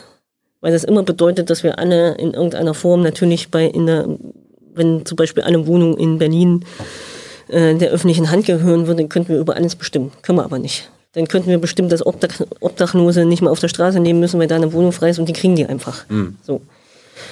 Als kleines Beispiel. Und deswegen kann man äh, darüber nachdenken, ob äh, Unternehmen also Unternehmen, äh, Profitunternehmen tatsächlich ähm, Begrenzungen haben oder nicht. Und da kann zwei zu viel sein, da können 5000 zu viel sein. lass mich da nochmal drüber nachdenken, lad mich nochmal ein. Hast du ein bisschen Zeit? Ja, vielleicht nachher nochmal. Ähm, kommen die Obdachlosen eigentlich jetzt während der Pandemie in Hotels unter in Thüringen? Die, die Hotels haben ja jetzt ja genug Platz und Zeit. In Thüringen haben wir tatsächlich, äh, was die Obdachlosigkeit angeht, äh, tatsächlich nicht so einen hohen Handlungsbedarf, wie es in Berlin der Fall ist. Aber es gibt auch welche. Ja, es gibt auch welche. Sind die in Es gibt aber, ich habe mich neulich erst erkundigt, ähm, die Obdachloseneinrichtungen in, in Thüringen haben auch ähm, durchgängig geöffnet. Also gerade in der Stadt Erfurt oder so. Es gibt auch einen Kältebus und was weiß ich nicht. Ähm, und wir müssen uns nicht sorgen, dass wir äh, Kältetote zu erwarten haben, weil wir irgendwie Ob- Obdachlose nicht erreicht hätten. Das sieht ja in Berlin ganz anders aus, was Obdachlosigkeit angeht. Ich glaube, mit so 4.000 bis 5.000 Menschen, die tatsächlich auf der Straße leben, 50.000, die wohnungslos sind, das ist, äh, in Thüringen wäre das zum Beispiel die Stadt Ja, Weimar. und, die, und die Linken sind auch hier in Berlin an der Macht und Ja. die Obdachlosen sitzen trotzdem auf der Straße. Ja, weil du 20 Prozent an Obdachlosen hast, die nirgendwo hingehen wollen, die auf der Straße leben wollen. Also ähm, es ist ja durchaus so, dass das Land Berlin mehrere Hotels auch frei gemacht hat, äh, um Obdachlose unterzubringen. Das hat auch äh, zum Teil, äh, ich kann mich auch hinsetzen, dass es geht. Ähm, das hat zum Teil auch gut funktioniert. Äh, und ich weiß, dass die Senatorin da auch, ähm, also Elke Breitenbach da auch nah dran ist. Bis dahin, dass es ja jetzt die Initiative gibt, auch Obdachlose zu impfen. Also man muss jetzt äh, nicht sagen, dass Berlin sich nicht kümmern würde. So, ähm, und ich meine, ich weiß nicht, ob du den Text gelesen hast, neulich gab es in irgendeiner Fachzeitschrift, ähm, dass Elke Breitenbach faktisch vorschlägt, äh, Politik zu machen, dass in zehn Jahren kein einziger mehr obdachlos auf der Straße nehmen muss. Das finde ich als äh, Beschreibung von Politik, wo es hingehen muss, ziemlich gut. Jetzt äh, ziehst du eigentlich nach Berlin als Vorsitzende? Ich wohne schon in Potsdam, Warum denn Potsdam? weil ich da mein Zuhause habe. Schon, schon lange? Nee, seit äh, Oktober letzten Jahres. Seitdem du weißt, dass du antreten wolltest oder dass du keine Konkurrenz hast und hat, äh, problemlos Vorsitzende wirst? Ähm, also ich habe meinen Hauptwohnsitz in Erfurt. Ich habe ja auch mein ba Mandat im Thüringer Landtag noch und die Wohnung behalte ich auch und äh, bin ja auch regelmäßig und viel in Thüringen. Bist du Vermieterin jetzt, ja? Nee, ich äh, WG-Mitbewohnerin. Ich habe meine Wohnung zur WG gemacht. Ähm, und äh, wohne seit Oktober in Potsdam. Da war ja eigentlich der Parteitag geplant in Oktober. Und ähm, ich, ja, und, Äh, wa- Was hättest du denn gemacht, wenn du jetzt nicht gewählt worden wärst äh, am Wochenende? Dann hättest du jetzt, äh, wärst du umsonst nach Potsdam gezogen? Nee, weil ich schon immer in Potsdam leben wollte und mich auch die Liebe dahin geführt hat. Und ich wäre so oder so da geblieben. Wie war die Wohnungssuche? Angespannt. Wir haben die erste Wohnung genommen, die wir uns angeguckt haben. Die einzige. Das ist ein Riesenglück für viele, die Wohnungen suchen. Was auch. Und das Schöne ist, neben uns lebt eine Antifa-WG. Das ist wunderbar. Nochmal nochmal zurück zu deiner, deiner Politisierung. Wie, äh, bist du jetzt dein Leben lang schon links eingestellt oder Ja. warst du in der Kindheit vielleicht? Bist du anderen hinterhergelaufen? Hast du, erinnerst du dich an deine ersten politischen Idole vielleicht? Mao, Stalin? Vielen herzlichen Dank. Nee, ich erinnere mich eigentlich gar nicht an Idole. Ich ähm, weiß, dass ich 90 mal Gregor Gysi in Thüringen bei einem Podium gesehen habe. Äh, Es war ja eine, irgendwie noch, äh, also in den heftigsten Zeiten. Aber am Ende habe ich nicht sowas wie politische Idole. So. Du, aber du musst ja irgendwann mal einen Zugang zur Politik gefunden haben. Und irgendwann musst du dich ja mal entschieden haben, bei den Linken mitzumachen oder bei der PDS damals. Naja, ich habe, ähm, also richtig in die Politik gegangen bin ich ja, also in meinem Elternhaus wurde immer politisch diskutiert und das äh, war immer ein linkes Elternhaus. So, also von daher war ich auch geprägt und äh, habe das auch mit mir getragen. Und ähm, richtig eingestiegen bin ich, als ich mich bei der PDS-Fraktion 2001 beworben hatte auf eine wissenschaftliche Mitarbeiterstelle nach dem Studium, Hm. die mich eingestellt haben. Du bist reingerutscht quasi. Ja, kann man so sagen. Also ich habe keine klassische ähm, Sozialisierung über den Jugendverband, über Studierendenverband, habe ich alles nicht. Das heißt, wenn du eine Stelle bei den Grünen im Landtag gehabt hättest, dann wärst du vielleicht bei den Grünen gelandet. Erstens waren die damals nicht im Landtag. Deswegen hätte ich mich auch nicht bei der FDP bewerben können. Die waren nämlich auch nicht drin. Nee, äh, was anderes als PDS wäre auch damals für mich nicht in Frage gekommen. Was kein Problem finde ich, dass die PDS die Nachfolgepartei der SED war. Ich kenne die Prozesse und habe sie auch verfolgt, äh, wie sich auch die Akteure gewandelt haben und was es für Häutungsprozesse gab und wie straff und hart äh, diese Partei diskutiert hat, um ihre Vergangenheit aufzuarbeiten. Mhm. Und ich habe das sehr, sehr heftig natürlich auch am eigenen Leib gespürt, als wir 2014 die Präambel für den Koalitionsvertrag in Thüringen verhandelt haben. Mhm. Und die Rede davon war, dass die DDR ein Unrechtsstaat war. Hat aber lange gedauert, ne? Na, wir waren am Ende die Ersten, die es deutlich benannt haben. Wir haben es ja auch definiert, also tatsächlich ähm, anhand von Biografien. Und äh, das war für unsere Partei zu diesem Zeitpunkt auch nicht einfach. Aber ich hatte zum ersten Mal tatsächlich das Gefühl, ähm, dass es richtig also wieder das Gefühl, einen richtig ernsthaften Prozess war, sich mit der eigenen Vergangenheit auseinanderzusetzen. Ich weiß auch, äh, wir haben dazu ja Regionalkonferenzen gemacht, äh, wegen Koalitionsvertrag und überhaupt. Ne? Da haben wir ja Schritt für Schritt auch demokratisch mit unserer Partei gemacht. Und da sprach ein Übernehmender äh, aus dem KZ Buchenwald, der damals SPDler war und als SPDler auch in die SED gegangen ist und führende Position hatte. Und der am Pult ähm, faktisch den Genossen gesagt hat, was wollt ihr eigentlich? Es ist doch richtig, dass wir nicht alles richtig gemacht haben. Und wir wissen selber, was wir alles falsch gemacht haben. Und das ist ähm, falsch war, Leute zu beobachten, nicht ausreisen zu lassen, äh, zu drangsalieren. Das ist kein Sozialismus. Und das hat mich schwer beeindruckt. Ähm, und ich glaube, das war nochmal so ein Prozess für die Partei. Das, ähm, dass ihr als Linke in Thüringen die Idee als Unrechtsstaat bezeichnet habt, das war ja auch auf Druck der SPD und der Grünen passiert. Äh, wie ist das denn mit der bundesweiten Partei, die Linke?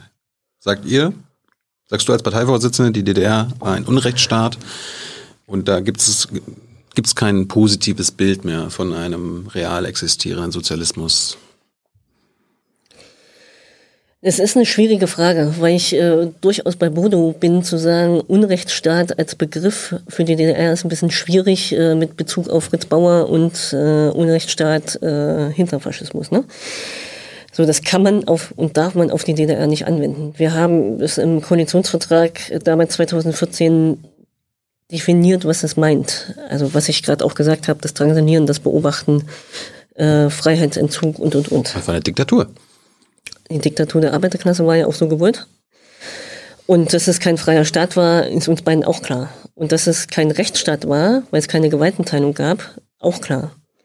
Ob es deswegen ein Unrechtsstaat war, ist äh, die große Preisfrage. Was denn sonst? Kein Rechtsstaat und kein demokratischer Staat. Da ja, würde ich mitgehen. Äh, ich glaube sowieso, dass es eine Frage ist, wenn wir tatsächlich in die Regierungsbeteiligung im Bund wollen, dass wir da nochmal ganz anders als Bundesverband miteinander über unsere Vergangenheit reden müssen. Ja, ja, aber du bist jetzt neue Parteivorsitzende, du könntest jetzt mal ein Zeichen setzen und sagen, die aber DDR war ein Unrechtsstaat, das war eine Diktatur und äh, ist die Kuh vom Eis. Ja, so einfach ist Politik halt nicht.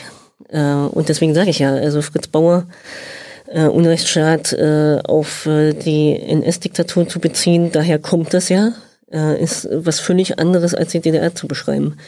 Du kannst ähm, auch gerne einen anderen Begriff verwenden. Deswegen sage ich ja, es war ein unfreier Staat, es war ähm, tatsächlich kein demokratischer Staat und es war kein Rechtsstaat. Aber? Deswegen kann man trotzdem darüber nachdenken, muss man diskutieren, ob es ein Unrechtsstaat im Sinne der Tradition von Fritz Bauer war. Weil das ist das, was man du, versteht. Du kannst ja auch eine andere Definition von Unrechtsstaat verwenden. Welche? Naja, du hast ja gerade die, die ganzen ja, aber deswegen sage ich Merkmale ja aufgezählt und dass es eine fucking Diktatur war, da kann man doch als Linke jetzt nicht sagen, okay, das ist jetzt irgendwas Schönes daran. Das habe ich auch nicht gesagt. Ja, aber es gibt Teile deiner Partei, die immer noch ein eher positives Bild haben. Ja, es gibt auch meine Teile meiner Partei, die in anderen Punkten positive Einschätzungen haben, die ich nicht teile. Ja, aber so waren wir jetzt gerade bei der DDR. Ja, so meine Beschreibung habe ich dir gesagt. Okay. Ähm, warum hast du eigentlich Erziehungswissenschaften studiert? Weil ich es wollte. Was, was wolltest du denn damit machen? Wolltest du Lehrerin werden? Nee, äh, ich habe ja auch gar kein Lehramt studiert, sondern ähm, ich habe Bildungsplanung und Bildungswissenschaft studiert. Ich wollte eigentlich in die Bildungsforschung gehen. Hm. Und hatte eigentlich auch schon eine halbe Stelle für eine Promotion ähm, nach dem Studium. Und hatte mich aber auch parallel bei der PDS-Fraktion beworben und habe dann gedacht, jo, kann man auch mal probieren. Hattest du schon mal einen richtigen Job, wo du 40 Stunden, 38 Stunden in der Woche arbeiten musstest, was jetzt nichts mit Politik zu tun hatte, in der Wirtschaft? Nein, ich habe 40 Stunden Sport gemacht die Woche. Das äh, ist auch sowas wie ein Job. Ähm, ich habe während des Studiums als studentische Hilfskraft gearbeitet. Bei der Politik im Landtag, ja? Nee, nee, nee. Ach so. Äh, an der Uni. Hm. Äh, tatsächlich. Also tatsächlich auch in der Bildungsforschung. Habe das, glaube ich, zwei, drei Jahre gemacht. Ähm, ansonsten hatte ich ehrlicherweise keine Zeit zum Arbeiten. Mit äh, Leistungssport, mit Studium, mit äh, während des Studiums arbeiten. Äh, und habe dann sofort den Job äh, in der Fraktion gekriegt. Aber es gibt ja, kennst ja auch, äh, die Linken haben sich von der Lebenswirklichkeit ihrer WählerInnen äh, verabschiedet. Mhm. Das, die kannst du jetzt auch nicht so wirklich nachvollziehen, oder? Ich muss aber auch äh, nicht unter der Brücke zu leben, leben um äh, zu wissen, dass Obdachlosigkeit scheiße ist. Also insofern. Aber würde ich authentischer machen, wenn du sagen könntest, ich habe auch mal ein Jahr von Hartz IV leben müssen oder so. Ich weiß nicht, ob ich das authentisch in, machen müsste. Also ich, das, was ich mit meinen Eltern erlebt habe und meiner Familie, war immer Geldknappheit.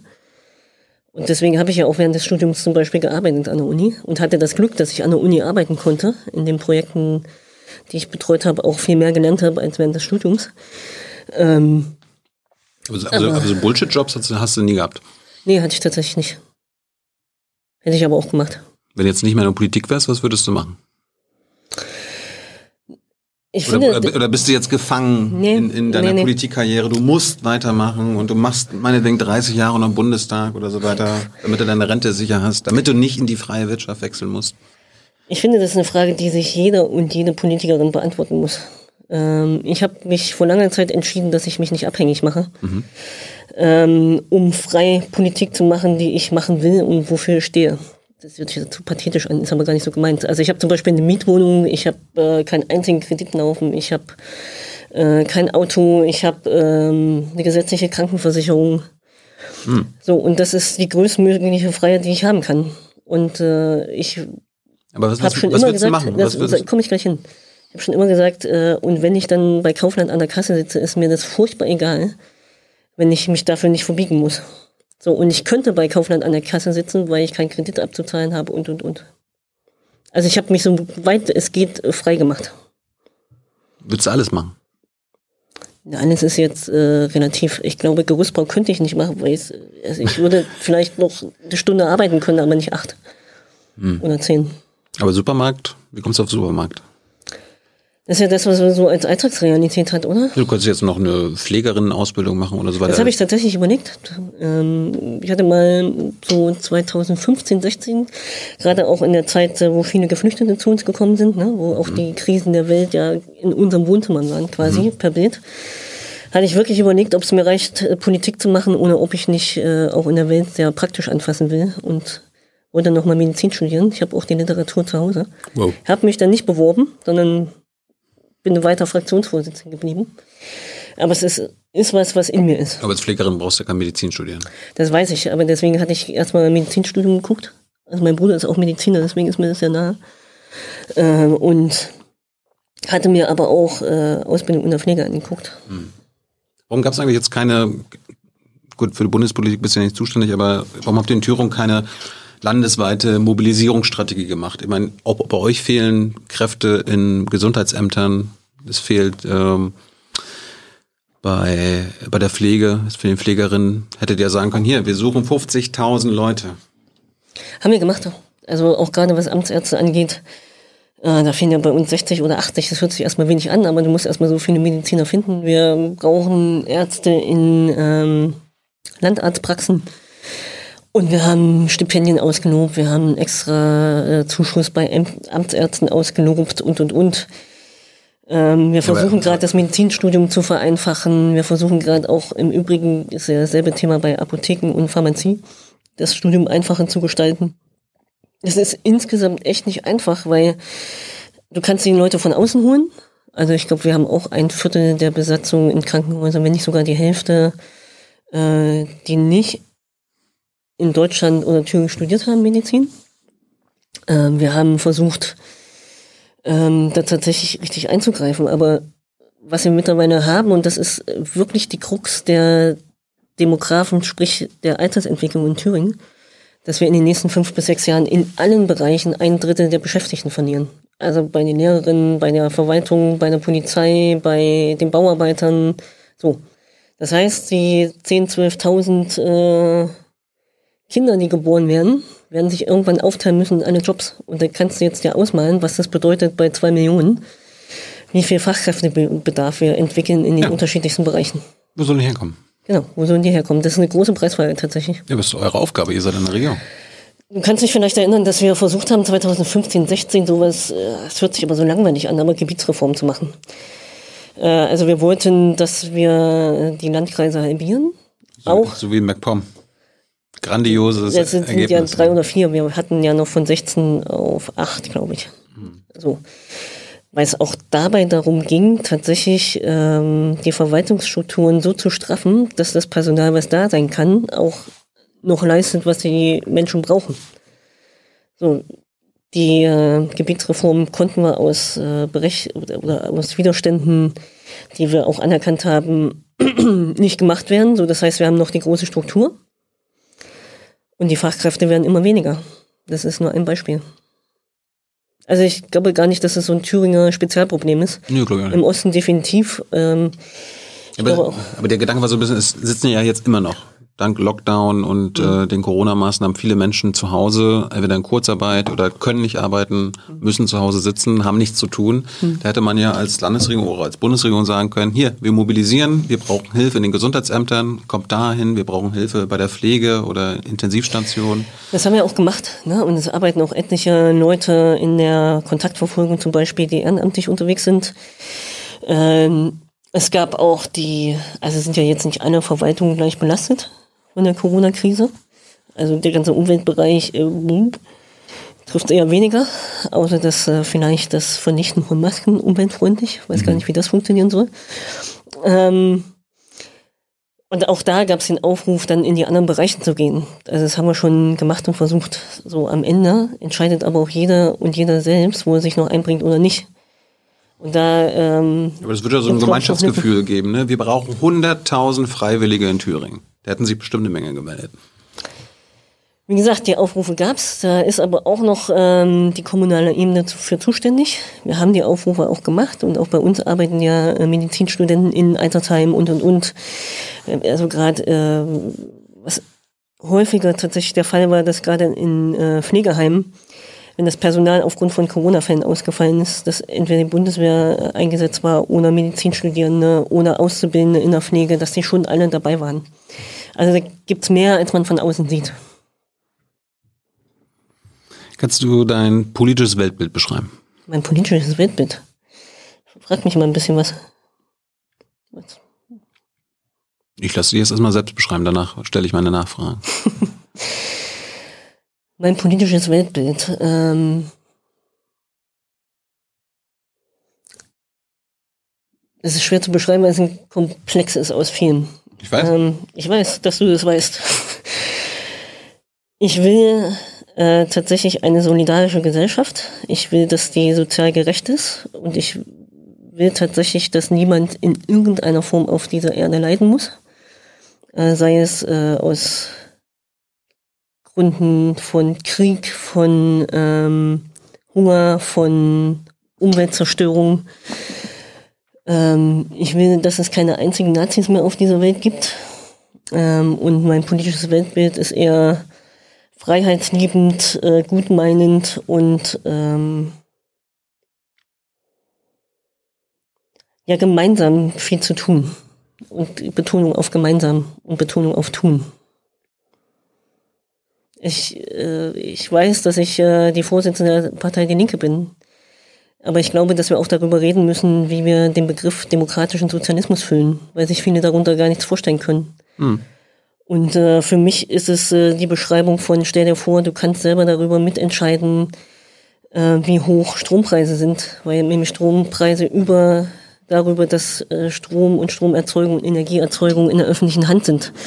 Oder wir können selbst entscheiden, wo Windräder gebaut werden. Oder wir können selbst entscheiden, welche Mieten wir in welcher Region ähm, gezahlt werden müssen. All das würde bedeuten ähm, Mitbestimmung, also der demokratische Teil. Oder ähm, stell dir vor, wir könnten in Unternehmen über die Betriebsrate mitentscheiden, wie Transformation aussieht und das Know-how der äh, Mitarbeitenden äh, dort äh, in Anschlag bringen. Oder stell dir vor, wir hätten äh,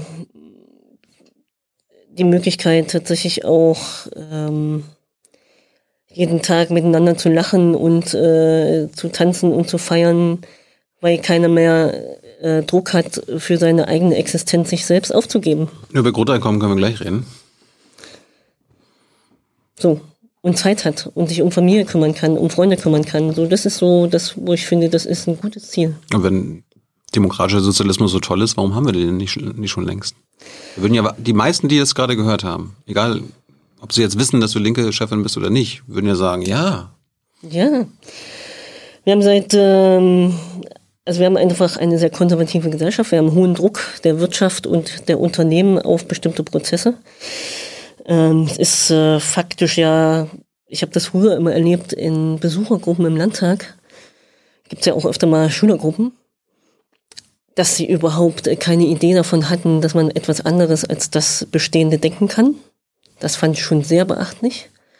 Und ich glaube bis heute, dass äh, die Idee von ähm, Freiheit, Solidarität und tatsächlich auch ähm, Leidenschaft und gute Laune ähm, in einem politischen Ansatz zu verknüpfen, vielen nicht ganz so nah ist.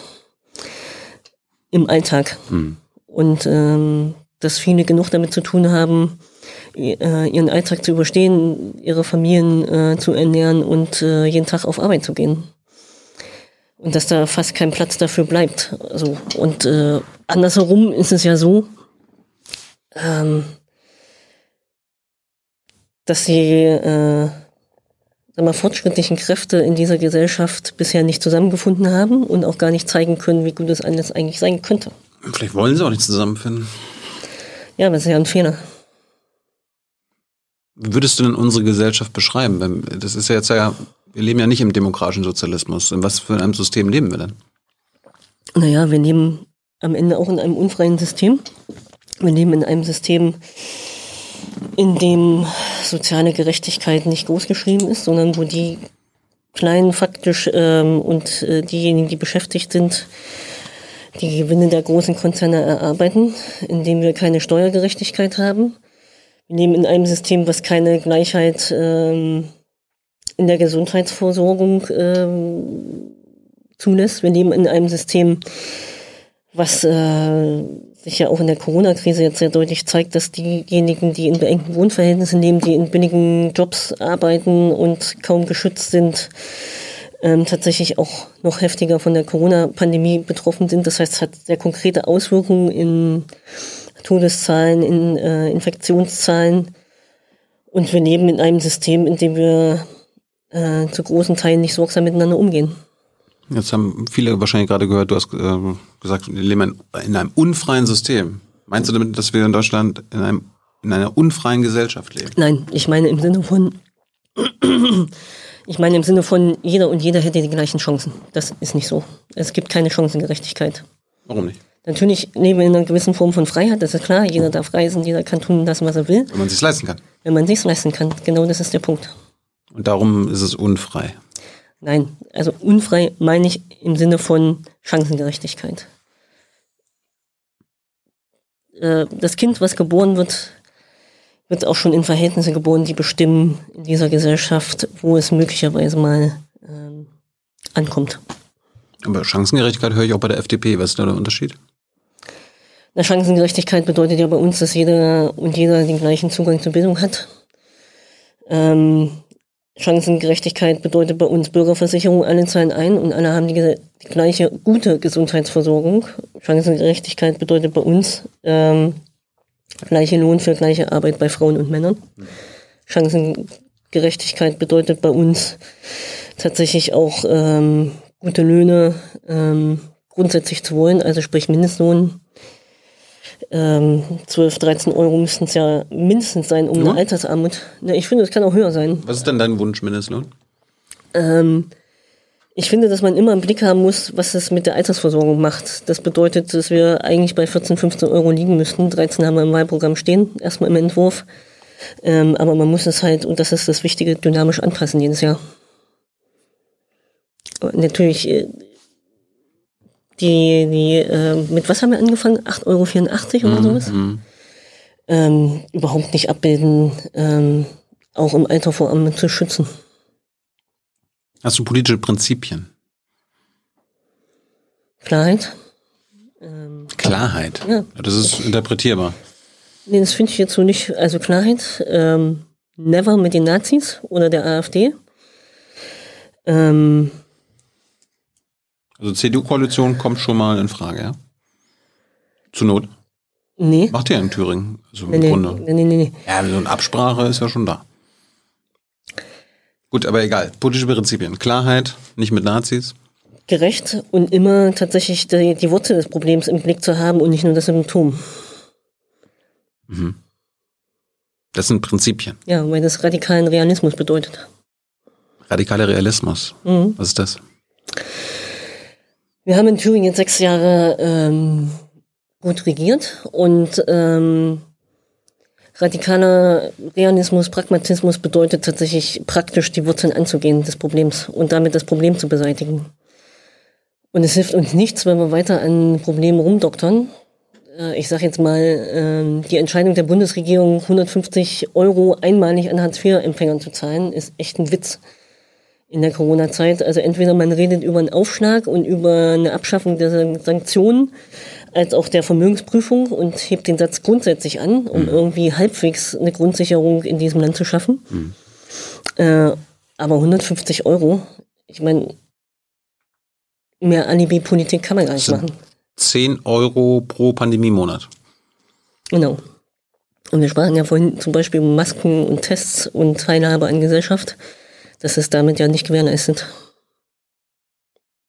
Das ist eine Vision Für was? für das Land, was du regieren willst. Ja, habe ich tatsächlich. Also Ist die Vision, kann man das unter demokratischer Sozialismus zusammenfassen?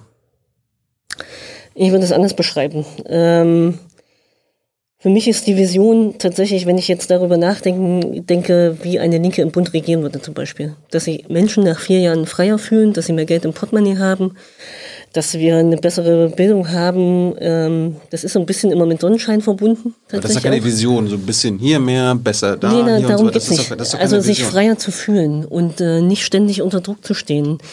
Ähm, die Möglichkeit zu haben, ähm, ohne Angst und ohne Unsicherheit zu leben, das ist, finde ich, eine Vision, die ist nicht äh, einfach nur mehr von irgendwas, sondern das ist ein gesellschaftliches äh, Verhältnis und Gespür.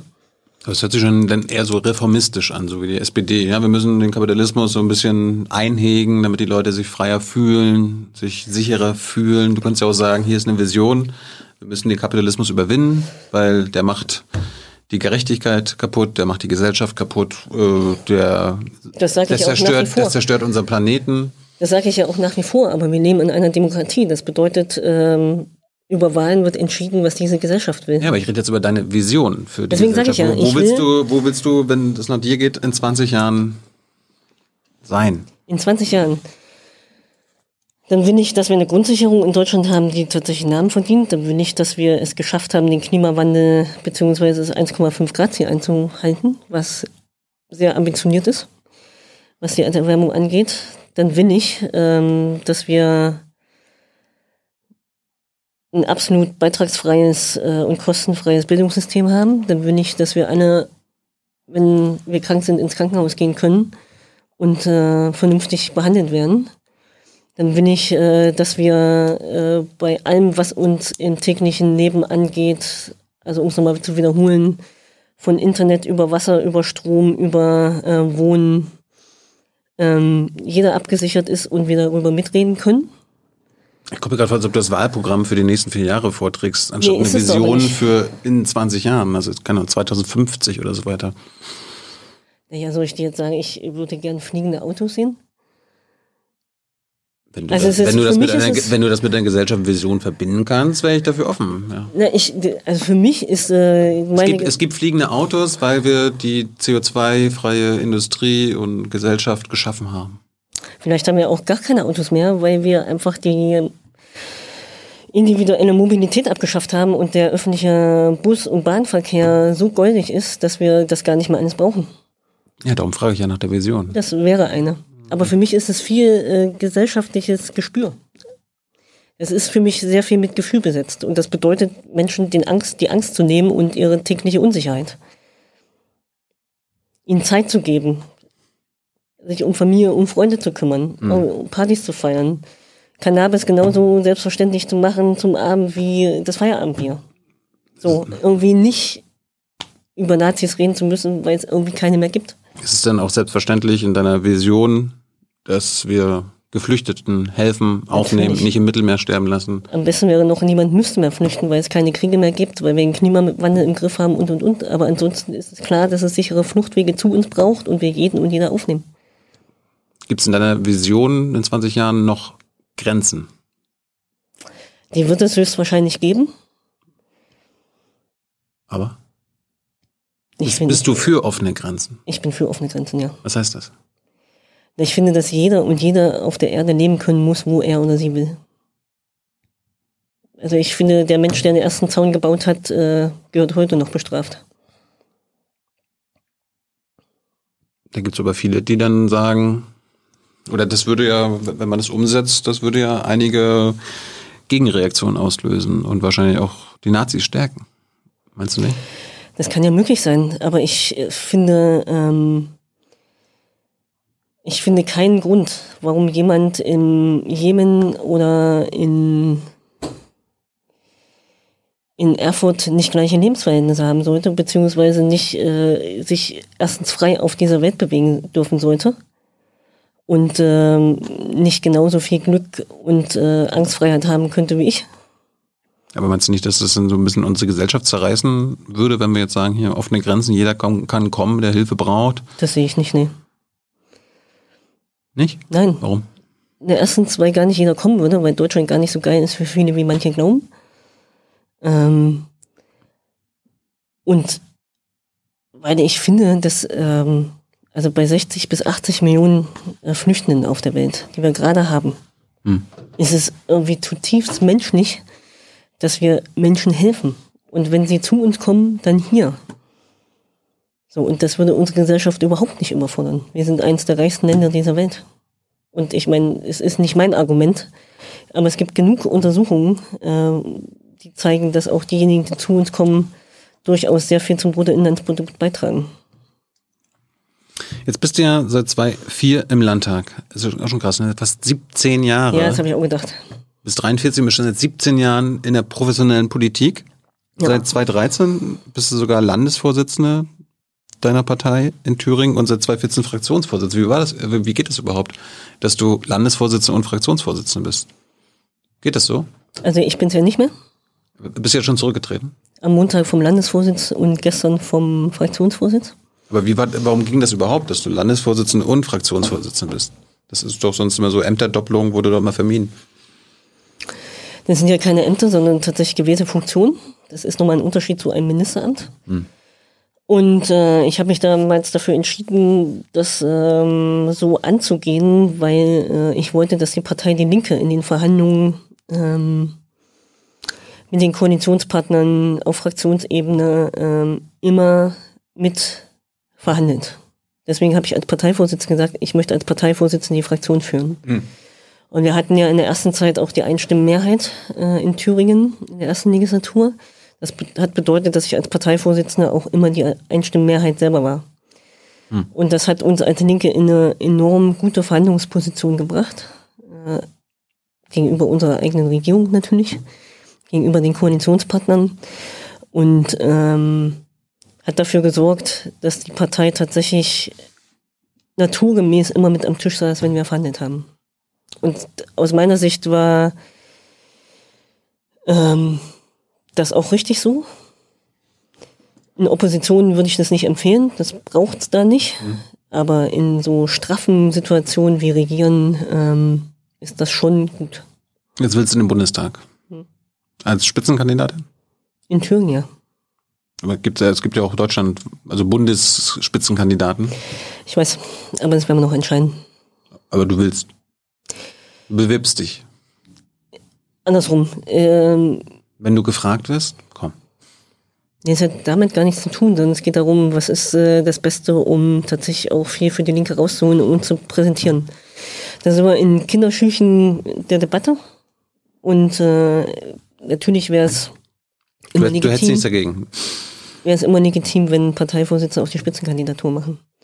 Ja, so, aber ob ich, ähm, wie wir das ähm, tatsächlich am Ende entscheiden, da bin ich auch relativ offen.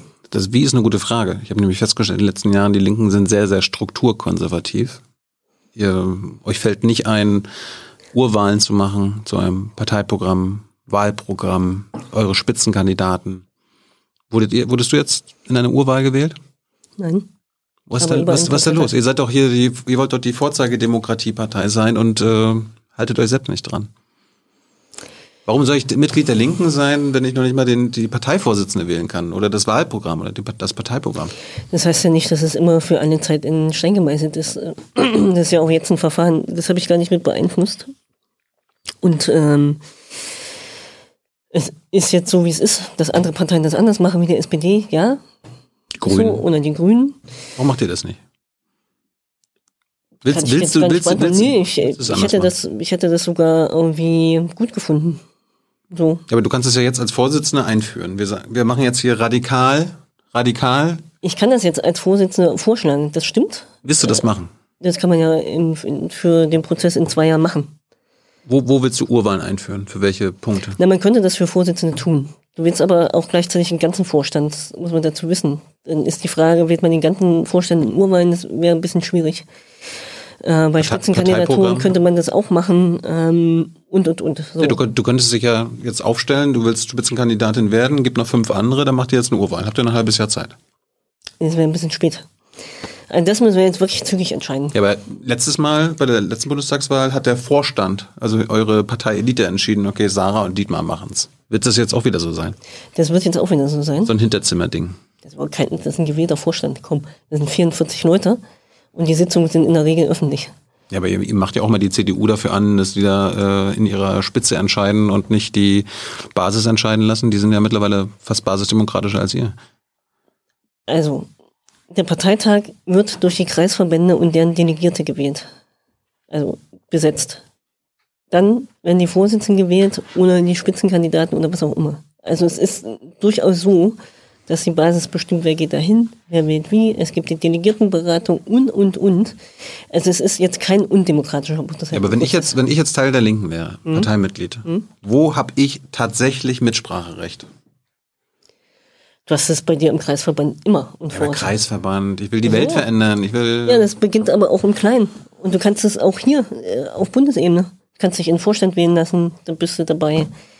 Du kannst äh, Kampagne mitmachen, du kannst irgendwie mit uns auf die Straße gehen, du kannst ähm, dir deine ja, Vorsitzenden holen. Mitmachen, aber nicht mitbestimmen. Dafür gibt es Gremien für das Alltagsgeschäft, das ist tatsächlich so. Aber was, was willst du jetzt in deiner Zeit als Vorsitzende ändern? In den Strukturen? Ja, ich, ich, finde durchaus, dass man äh, die nächsten Vorstandswahlen äh, in der Urwahl machen kann, auch die nächsten Spitzenkandidaturen. kann? Warum sagst du nicht soll? Muss? Weil ich dann meine äh, ich kann meiner Partei einen Vorschlag machen. Das muss schon die Partei und der Vorstand und die, der Parteitag entscheiden. Also du willst den Vorschlag machen, äh, nächste Vorstandswahl ist Urwahl. Ich finde, also zumindest für die Vorsitzenden finde ich das richtig. Parteiprogramm, Grundsatzprogramm, Wahlprogramm. Das ist schwierig. Das ist wirklich richtig schwierig. Also wo ich wirklich immer sagen würde, das wird äh, eine Urwahl oder eine Mitgliederabstimmung, wie auch immer man es nennt, mhm. ist zum Beispiel ein Koalitionsvertrag. Mhm. Also das geht nur über diesen Weg. Mhm. Bei einem Wahlprogramm ist es in der Debatte relativ schwierig, weil, ähm, also wie viele Änderungsanträge hatten wir jetzt beim Leitantrag? Ich glaube 400, am Ende waren noch 50 auf dem Parteitag. Das geht schwer über Mitgliederentscheid zu regeln. Wenn du im Bundestag bist, willst du dann Fraktionsvorsitzender sein? Nee, Warum? weil ich Parteivorsitzender bin. Ja, aber da warst du ja in Thüringen, warst ja auch Fraktions- und Parteivorsitzender. Ja. Dann, dann bist du ja wieder zweite Geige im Bundestag. Äh, ich glaube nicht. Also ich habe mir das natürlich auch ähm, überlegt, äh, ob ich in den Bundestag gehe oder nicht, weil du natürlich ein bisschen mit deinem Argument recht hast. Ähm, allerdings äh, sind wir auch in völlig anderen Gesprächen gerade, was äh, die Zusammenarbeit Fraktion-Partei angeht. Und das ist auch das ist alles noch im Babyschüchen, aber wo wir dann ein völlig anderes Prinzip der Parteiarbeit, also des Parteieinflusses auf die Fraktion nochmal brauchen. Ähm, aber nee, das äh, ist eine zu große Dimension in diesem Fall. Angenommen, es gibt Grün-Rot-Rot oder Rot-Rot-Grün. Wärst du denn bereit, ein Ministeramt zu übernehmen? Mein Prinzip ist es, wer verhandelt, wird nicht Minister oder Ministerin. Das heißt, du willst nicht Ich verhandeln oder Möchte Ministerin? verhandeln. Ja, dann könntest du ja vielleicht Fraktionsvorsitzender. Also du willst nicht Ministerin werden. Nee. Okay. So, wir haben jetzt, wir haben so ein paar Minuten Zeit, so eine Viertelstunde. Ich würde mal ein paar Themen durchgehen. Vielleicht können wir es ein bisschen äh, straffen, wenn das okay ist. Ja, bitte doch. Wie stehst du zu Putin und Russland? Ähm, Finde ich gar keine schwierige Frage. Wenn wenn man denselben Maßstab an Menschenrechte, Demokratie und ähnliches anlegt, äh, global, dann kann man äh, mindestens Putin für seine Politik kritisieren und muss man auch. Also sprich äh, Stichwort Nawalny, Stichwort äh, Versorgungsstand der Bevölkerung, soziale Verhältnisse, demokratische Gesellsch äh, Verhältnisse. Also die Regierung muss man da in jedem Fall kritisieren und äh, zum Teil auch verurteilen. Ähm, ich bin schwer dafür, dass man aber das ähm, wegnimmt von der Bevölkerung an sich, also gerade was Sanktionen angeht. Da würde ich immer sagen, die, die äh, äh, es po- politisch verursacht hat, ja, aber nicht eine gesamte Bevölkerung, weil damit sich die Lebensverhältnisse natürlich auch nochmal sehr viel mehr erschweren. Und ähm, ich kann ein bisschen Russisch, deswegen verstehe ich Russland manchmal.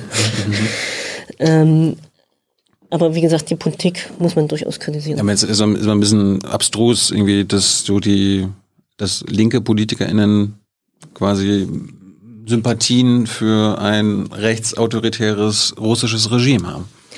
Ich teile ja die Sympathien nicht und ich Ja, kann es auch nicht große Teile nachvollziehen. deiner Linken sind immer, wenn es große irgendwie- Teil ist übertrieben. Aber es gibt, einig- nee, nee, nee. einige Teile. Ja, es gibt äh, einige wenige, die sehr laut sind und die einen Zugang zur Öffentlichkeit haben. Das stimmt. Äh, aber es weiß Gott nicht der große Teil. Was mit Venezuela? Er trifft das selber. Ja. Ich finde, man muss immer denselben Maßstab anlegen. Also keine Doppelmoral. Also was, was bei Amerika kritisiert wird, kritisiert auch bei den Russen. Ja. Was mit der NATO? Wollt ihr den ablösen, äh, auflösen? Unser Parteiprogramm sagt, wir möchten ein kollektives Sicherheitssystem mit Russland. Das muss verhandelt werden. Ähm, Also eine Europaarmee mit Russland. Nee, ein Sicherheitssystem. Das heißt ja nicht äh, eine Europa-Armee mit äh, Russland, sondern es kann ja auch heißen sowas wie die OSZE 2.0. Also dass man irgendwie Und das, das Sicherheitssystem heißt ohne Amerika? Weil sonst, sonst wäre es ja so ein bisschen, jetzt haben wir ein europäisches Sicherheitssystem mit Amerika als äh, Big Brother. Und ihr wollt jetzt einfach Amerika mit Russland austauschen? Nee, also das, das muss man jetzt halt einfach mal verhandeln, ob man ähm, tatsächlich äh, alle in einen Topf kriegt. Dann ist aber die große Preisfrage, warum geht's dann nicht ohne alles und alle verstehen sich auf einmal? Ähm, das heißt, in unserem Parteiprogramm steht tatsächlich die NATO auflösen, ähm, beziehungsweise ablösen steht in unserem Parteiprogramm. Ähm, und darüber muss man auch mal nachdenken, zumal sich ja NATO-Partner gegenseitig auch ähm, bekriegen. Aber da, darauf würdet ihr jetzt in Koalitionsverhandlungen nicht drauf bestehen. Auf den NATO-Punkt. Ich meine, ihr, könnt- ihr könntet, ihr könntet es euch auch einfach machen und sagen, du, die NATO, die löst sich da gerade von ganz alleine auf. Da brauchen wir nichts mehr fordern. Und äh, dann geben wir den SPD-Lern und Grünen, die nicht mit uns wollen, äh, nehmen wir das Futter weg. Ich finde, die, die äh, Auflösung oder Ablösung der NATO ist erst das zweite Problem. Das erste Problem ist tatsächlich Rüstungsexporte jetzt und sofort äh, zu stoppen. Das nächste An Problem wen? ist, An wen? wie an wen? Grundsätzlich. Alle. Ja. Alle Rüstungsexporte. Ja. Auch nach Frankreich oder Ja. nach Österreich. Also niemand braucht Waffen auf dieser Welt. Es gibt genug. Und zweitens, umso mehr Waffen auf dieser Welt sind, umso mehr Konflikte entstehen. Es ist doch Quatsch. Irgendwo muss man ja mal anfangen. So, das nächste ist das ganze Thema ähm, Bundeswehrfinanzierung und nicht Angriffsfähigkeit der Bundeswehr. Ich finde, da haben wir auch noch was zu tun. Die Soldaten äh, zurückzuholen, ist der nächste Punkt. Ich finde ja auch Wehrpflicht abschaffen und nicht nur aussetzen, wie es jetzt der Fall ist. Also es sind schon auch Fragen dabei, die jetzt wesentlich dringender zu beantworten sind. Aber die Bundeswehr abschaffen willst du nicht. Also als du damals bei der antikapitalistischen Linken mitgemacht hast, da war ja die Forderung Bundeswehr abschaffen. Es wäre, glaube ich, äh, eine Forderung, äh, die nicht so viele bundesweit verstehen würden. Ja, aber ich frage dich ja jetzt. Naja, das war die Antwort. Gibt's gibt's in deiner Version in 20 Jahren noch die Bundeswehr? Ähm, in meiner Version gibt's die nicht, aber ich denke, sie wird es geben. Und ähm, deswegen sagen wir Linke ja, und das ist ja ein Stück weit auch Akzeptanz der Bundeswehr, dass sie existiert, sie darf nicht angriffsfähig sein. Ja, aber Das alles. sagt ziemlich deutlich. Da geht's um Landesverteidigung, um nichts mehr. Was ist mit friedenserhaltenden Einsätzen der Bundeswehr? Gibt ja einige, die durchaus Sinn machen, die UN-Mandat haben, Mission. Die sollen auch alle zurück.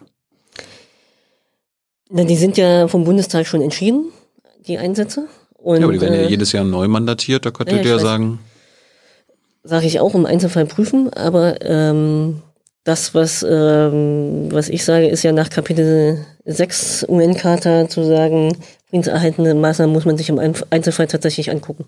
Also wenn es darum geht, dass zwei Staaten oder mehr auch immer zwei Konfliktparteien äh, sich entschieden haben, dass es okay ist, wenn Blauhelme kommen, ähm, wenn die unbewaffnet, unbewaffnete Konflikte, ähm, also die auch bewaffnet, aber äh, also kein Kriegsmandat haben, dann bin ich dafür, dass man sich das im Einzelfall anguckt. also dafür weißt du offen. Aber nicht für Kampfeinsätze. Nein, genau. Also für Kapitel 6 wäre ich offen, aber nicht für Kampfeinsätze. Welche Kampfeinsätze würdest du denn jetzt beenden? Da muss ich ehrlicherweise sagen, die habe ich nicht alle einzeln im Blick. So. Da, ähm, Hast du, hast du eine Idee, wie viele Kampfeinsätze der Bundeswehr aktuell laufen? nee. Hast du, kannst du ein Beispiel nennen, bei, bei welcher Kampfeinsatz beendet werden soll? Afghanistan ist ja schon beschlossen. Dass der beendet wird? Naja, war ja mal beschlossen, dass es jetzt beendet wird. Ist ja offensichtlich wieder in Frage gestellt. Mhm. Ähm, Was mit anderen Kampfeinsätzen? Somalia haben wir ja noch zum Beispiel. Das ist ein Kampfeinsatz. Ist kein Kampfeinsatz, aber das sind Bundeswehrsoldaten. So. Aber wenn ihr sagt Kampfeinsätze der Bundeswehr beenden, dann muss es ja mehr als Einsätze muss es ja mehr als einen geben. Kannst du noch einen anderen nennen? Ähm, Afghanistan, wo sind wir noch, Martin? Ja, Ja, nicht nicht, nicht. Doch, ich habe meinen Spickzettel mit. Das war's? Es gibt todsicher mehr. So. Aber die sollen beendet werden. Ich sage ja, das muss man jetzt im Einzelfall prüfen. Aber dass Bundeswehrsoldaten nicht ins Ausland äh, gehören, bleibt äh, Standard. Ja, aber ist das so eine Bedingung, dann, wenn ihr angenommen die Mehrheit hättet für Grün, Rot, Rot, dass ihr dann sagt, naja, wir machen hier nur mit, wenn, wenn die äh, Bundeswehreinsätze beendet werden, für die die Grüne und die SPD ja sind. Nee, das stimmt ja so auch nicht. Also auch ein großer Teil der Grünen hat zum Beispiel dem Afghanistan-Mandat äh, nicht mehr zugestimmt. Ja, aber wenn die Grünen an der Macht sind, dann Ja, das ist Haben aber, wir ja die Erfahrung, wenn, dass dann, das dann können wir beide in eine Glaskugel gucken. So, aber dass wir das Thema natürlich auf die Tagesordnung setzen bei Verhandlungen ist ja klar. Gut, Waffenexporte hatten wir auch schon besprochen. Äh, Gesundheitssystem. Ähm, wie stellst du dir oder wie stellt ihr euch ein Gesundheitssystem der Zukunft vor? Hat da, haben, haben da private Kliniken noch Platz? Nee, ich finde auch jetzt äh, mit der Corona-Pandemie zeigt sich, dass wir eigentlich über Rekommunalisierung reden müssen. Das bedeutet natürlich eine völlig andere Finanzierung auch der kommunalen Ebene, wenn man die Gesundheitsversorgung wieder zurückholt. Ähm, ich finde, dass äh, Gesundheit überhaupt nicht in private Hände kommen darf. Und äh, wenn ich in die Zukunft gucke und könnte sie selbst bestimmen, von jetzt auf gleich, dann würde ich immer sagen, alle zahlen in ähm, eine Bürgerversicherung ein und wir haben ein Gesundheitssystem, was jeden Menschen gleich behandelt. Warum machen wir es nicht wie in Großbritannien oder Schweden so übersteuern? Das, äh, ist ja trotzdem ähm, möglicherweise das eine sind die Beiträge und das andere über Steuern wird ja auch noch finanziert. Also Mhm. das kann man ja beides machen. Ist dir wurscht. Nee, man kann es ja auch als Hybridmodell machen, Okay. praktisch. Wir machen hier noch zehn Minuten. Ihr habt noch zehn Minuten Zeit, eure Fragen an Hans äh, in, in den Chat zu packen. Was mit Rente? Riesterst du? Nee, So, sorgst du privat vor? nee. Weil, weil, weil, weil, weil du es nicht musst, weil du im, Landtag und Bundestag abgesichert bist? Oder? Nee, weil ich tatsächlich im Hier und Jetzt lebe. Hm. Ich weiß, das ist möglicherweise persönlich falsch, aber ähm, nee, mache ich tatsächlich Gibt es nicht. irgendein europäisches Rentensystem, was wir übernehmen sollten? Na, ich finde, wir sollten zumindest äh, die Rente äh, wieder auf ein Renteneintrittsalter, also wenigstens 63, wenn nicht 60 zurückführen. Wir brauchen eine Mindestrente, damit äh, wir Altersarmut tatsächlich bekämpfen. Ich habe genug Genossen, die 700 Euro Rente haben, äh, obwohl sie ihr ganzes Leben gearbeitet haben, die jetzt mit 70 sich nochmal Jobs holen, damit sie äh, ihr Leben finanzieren können. Also da müssen wir dringend drauf. Ähm, und das sind so tatsächlich die zwei Punkte. Also Renteneintrittsalter, tatsächlich ähm, Rentengerechtigkeit, also zumindest eine Grundsicherung zu haben in der Grenze, äh, in der Rente. Ich meine, die Schweiz, da, da zahlen ja alle in, die, in das Rentensystem ein, auch die Leute, die Aktien haben, also mit Kapitalgewinnen und so weiter. Das sollte auch alles sein? Also man, bei uns ist ja so, die Beamten haben ihr eigenes Rentensystem, die Anwälte, Ja. die Ärzte. Das ist ja am Ende faktisch wie äh, Bürgerversicherung in der Gesundheitsversorgung. Wenn alle einzahlen, haben wir einen größeren Topf, um äh, eben auch alle mitzunehmen. Das ist so. Das ist euer Ziel. Und die, die mehr Geld haben, die können natürlich auch privat noch weiter für sich sorgen, aber eine solidarische Gesellschaft bedeutet, dass auch die, die viel haben, abgeben für die, die wenig haben. Das heißt Vermögensteuer? Ja, Vermögenssteuer zum Beispiel. Wir müssen sowieso über eine Umverteilung komplett reden. Wir haben jetzt Vermögensabgabe auch als äh, Beispiel aus der Bundestagsfraktion.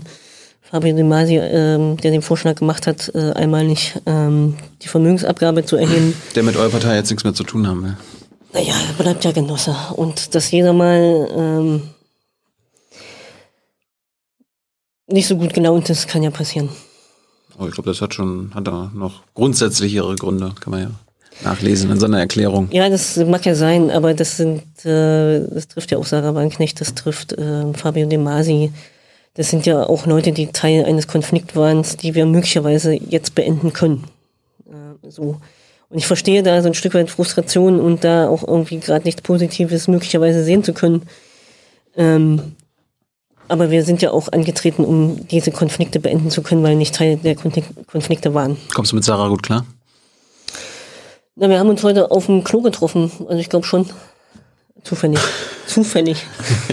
Und da kommt man dann gut klar. Hey, guten Tag. Ja, hi. Aber, aber sollte sie immer noch äh, neben dir zur, also, zu den führenden Köpfen eurer Partei gehören?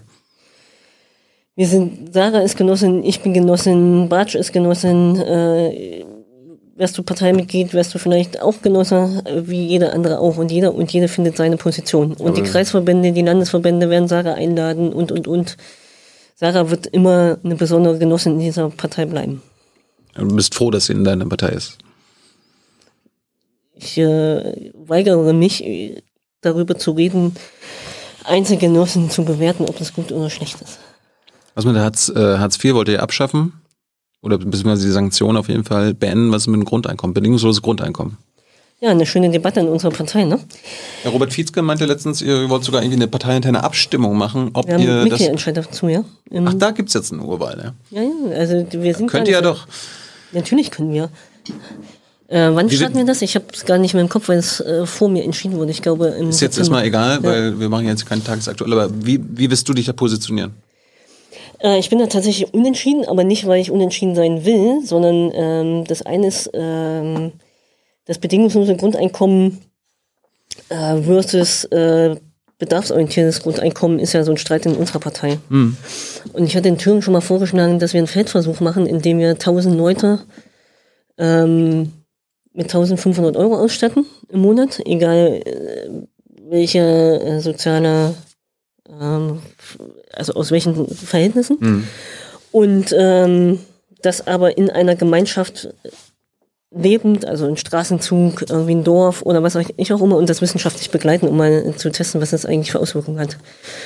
Und dann, und dann würdest du dich also entscheiden wollen. Aber jetzt, das, das, Nee, das, das ich schafft ihr Also jetzt ja ich nicht vor eurer Abstimmung. Wie, Nee, das weiß ich. Ich äh, bin für eine, tatsächlich für eine Grundsicherung, die eine existenzielle Absicherung bedeutet. Ob das das bedingungslose Grundeinkommen ist, äh, kann ich nicht sagen. Das ist gesellschaftlich auch ähm, schwierig zu stemmen, finanziell und ökonomisch.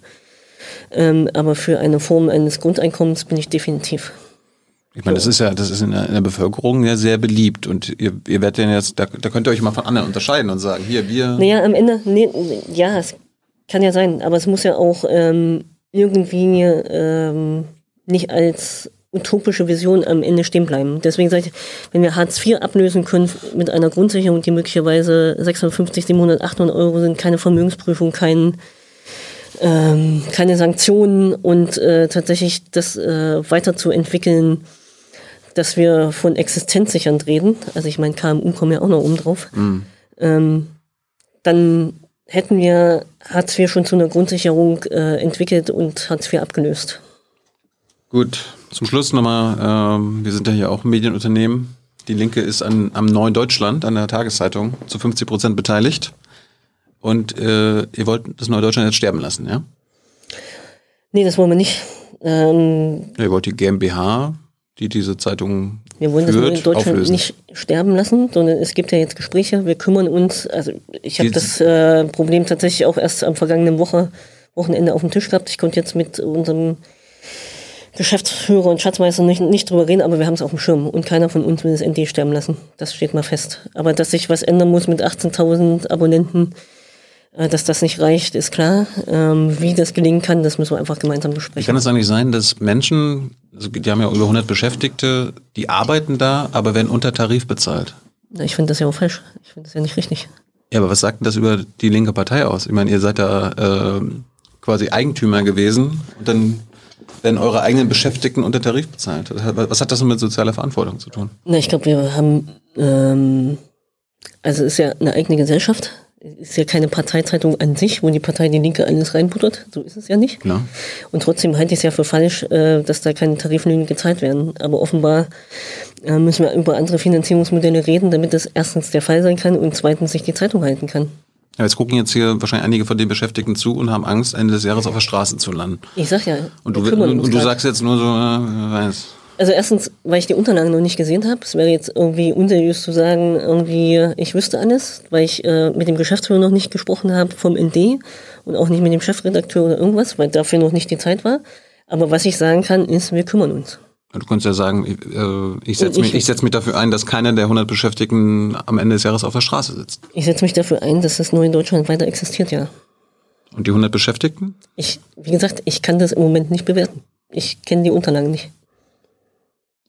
Und ich kann sagen, ich kümmere mich und ich will mich kümmern, dass jeder Arbeitsplatz erhalten bleibt, aber offenbar gibt es größere Probleme. Bist du denn einer der 18, äh, der 10.000 Abonnenten? Ja, ich habe sogar ein Sony-Abo. Na, immerhin. Ja, Susanne, vielen Dank für deine Zeit. ja. Jetzt kommt Hans und äh, mit all den Zuschauerfragen, die jetzt wahrscheinlich in den letzten zwei Stunden aufgekommen sind. Wie spät ist es denn? Bei, bei Robert Habeck letztens waren und bei Renate Künast waren die meisten Cannabis-Fragen. Ah, Bin ich mal gespannt, was, womit, womit Hans jetzt uns und dich überrascht. Susanne, vielen Dank soweit. ja. Wie spät haben wir es denn? Kurz vor acht, kurz vor sechs, achso, kurz vor acht, kurz vor 18 Uhr. Hans, komm her. Dann habe ich irgendwie noch zehn Minuten. Machen wir, können wir eine Viertelstunde machen? Gut. Auf das. Hey Leute, hier sind Thilo. Und Tyler, Jung und Naiv gibt es ja nur durch eure Unterstützung. hier gibt's keine Werbung, außer für uns selbst. Das sagst du jetzt auch schon ein paar Jahre, ne? ja. Aber man muss ja Aber mal es wieder stimmt darauf halt, hinweisen. Ne? Es Stimmt halt. Ne?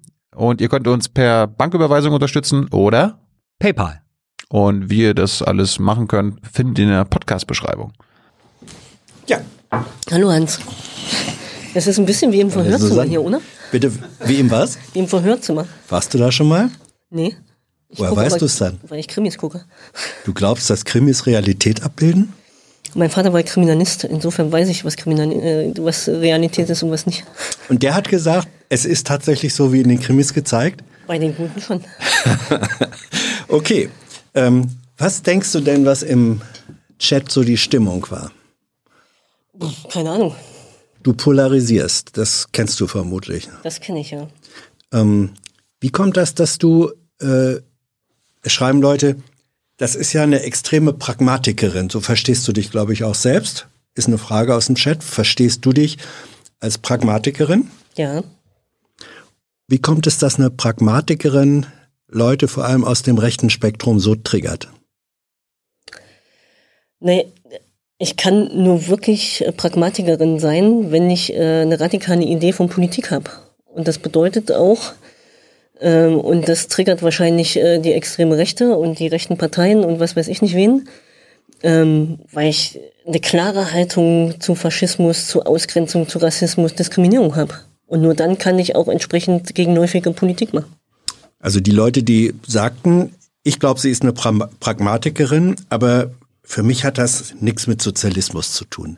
Das waren welche, die dir eigentlich, glaube ich, im Grundsatz nahestehen, mhm. aber die sagen, verdammt nochmal, Susanne, du bist mir zu wenig revolutionär.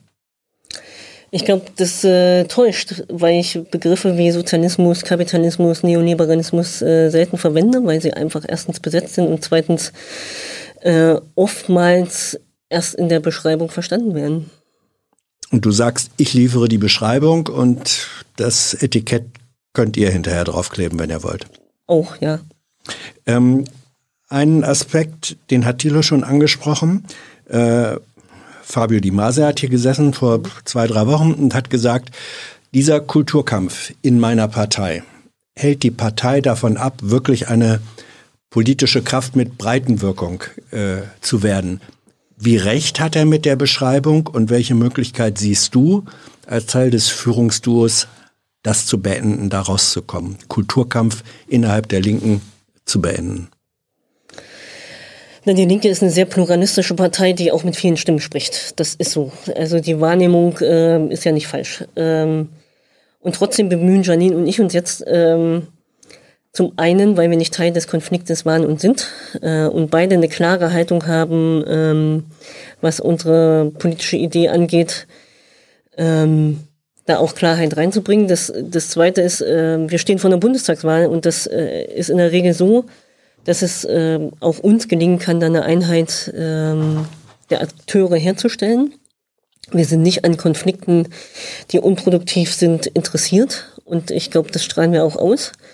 Und ich bin sehr dafür, ähm, dass wir anfangen, immer miteinander zu reden. Und wenn wir Probleme haben, die auf den Tisch legen und darüber reden und sei es beim Bier oder was weiß ich nicht, aber auch zu einer Lösung kommen. Das ist so meine Idee dazu. Hast du, es gibt noch ein, zwei Fragen zur Person, weil manche sagen auch, ah, sie hält sich so sehr zurück. Sie sitzt dann die ganze Zeit da mit diesen verschränkten Armen, Körpersprachen, die will eigentlich gar nicht. Die fühlt sich hier unwohl, die hat keine Lust auf das Interview, glaube ich alles nicht. Ich sage nur, wie manche, wie manche es wahrgenommen haben. Äh, da wurde gefragt, hast du in deiner politischen Arbeit ähm, geschlechtsspezifische Diskriminierung ähm, erlebt? Wenn ja, in welcher Intensität und Form? Habe ich persönlich nicht erlebt, aber aus dem Umstand, dass ich Mitglied der Partei Die Linke bin und äh, wir über Quotierung und Förderung von Frauen, ähm, was äh, auch auf mich zutrifft, am Ende äh, eine Chance gehabt habe, mich zu entwickeln. Aber dir persönlich ist es sozusagen nicht begegnet, als, als dass du sagst, da und da habe ich eine geschlechtsspezifische Diskriminierung. Ich als Politikerin, das ist dir nicht passiert. Nicht in meiner eigenen Partei, nee. Mhm. Äh, von anderen, aber also Politik ist ja auch ein Betrieb, gibt andere Parteien. Ähm, ist es von da gekommen? Hast du es von da erlebt? Das ist durchaus so, dass gerade die konservativen Parteien und ähm, Politiker äh, Frauen weniger ernst nehmen. Das ist mhm. so. Das ist mir auch häufiger über die Verwaltung passiert, jetzt äh, in Form der Verhandlungen oder so. Ähm, aber unter Rot und Grün oder meiner eigenen Partei nicht. Eine Frage, weil du sagst Rot-Rot-Grün oder Grün-Rot-Rot. Woher sollen die WählerInnen, Wähler und Wählerinnen, äh, kommen, die euch dann R2G ähm, tatsächlich mehrheitsfähig im Parlament machen? Woher sollen sie kommen? Es nützt ja nichts, wenn ihr euch gegenseitig äh, die Leute wegholt. Das stimmt. Das ist auch eine total berechtigte Frage. Also das eine ist, äh, dass ich auch der Auffassung bin, es macht überhaupt gar keinen Sinn, wenn das Lager Rot-Rot-Grün, also ich sage jetzt mal Lager oder das progressive Lager in der Bundesrepublik sich gegenseitig die Stimmen wegnimmt. Das hat null Effekt. Äh, zunächst ist äh, für die Linke wichtig, dass diejenigen Wählerinnen, die äh, eventuell Grüne oder SPD wählen würden, bei uns bleiben. Das ist dann aber das, der Prozess Na, wegholen. Das ist, okay. Nee, nee, gar nicht wegholen, sondern bei uns bleiben. Ne? Okay. Also erstmal Stabilisierung. Und äh, es gibt natürlich das große Lager der Nichtwählerinnen, wo wir auch ein hohes Interesse haben, da zu mobilisieren, die Linke zu wählen. Äh, und ähm, ich finde, unser Haupt, also demokratischer Hauptgegner ist tatsächlich die CDU.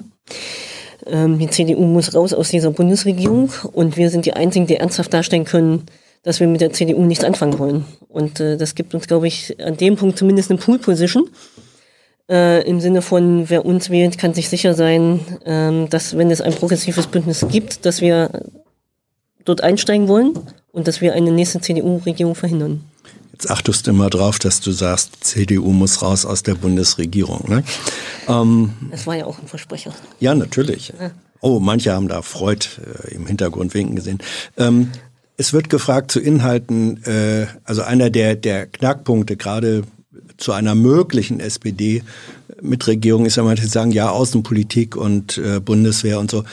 Da wurde gefragt, wie würde unter einer linken Beteiligung ähm, sich der Verteidigungsetat verändern? Und die Frage zusätzlich dann auch, bist du vorhin schon teilweise darauf eingegangen, wie ist das mit dem Verhältnis zur NATO und vor allem der Rolle der USA in der NATO? Kannst du das nochmal zusammenpacken? Also der Verteidigungshaushalt ähm, würde mit einer Beteiligung der Linken an einer Regierung äh, abgesenkt werden, weil wir tatsächlich das Geld, was in die Bundeswehr fließt, einfach an anderer Stelle viel nötiger brauchen, also sei es Bildung, sei es Gesundheit, sei es äh, Soziales. Äh, die Rolle der USA in der NATO, ähm, es ist jetzt erstmal noch schwierig einzuschätzen, was Biden jetzt macht. Ähm, Trump hat ja fast die Auflösung geschafft gehabt oder den Ausstieg. Ähm, Bedauerst du es so gesehen, dass er weg ist? Nee, also zu bedauern, dass Trump weg ist, äh, nee. Nein, ich freue mich, dass er weg ist, also sehr. Und ich war auch eine wahrscheinlich von vielen, vielen Millionen auf dieser Welt, die sich äh, tierisch gefreut haben, dass er abgewählt ist. Okay. Äh, und äh, unser Verhältnis zur NATO als Linke ist ein distanziertes und äh, dass wir die NATO nicht wollen, ist auch bekannt, ähm, bedeutet aber, dass wir andere Sicherheitssysteme brauchen. Was wäre denn, wenn die russische Föderation Mitglied der NATO werden könnte? Dann hätten wir ja schon einen großen Teil der Konfliktherde irgendwie äh, möglicherweise eingesammelt. Mhm.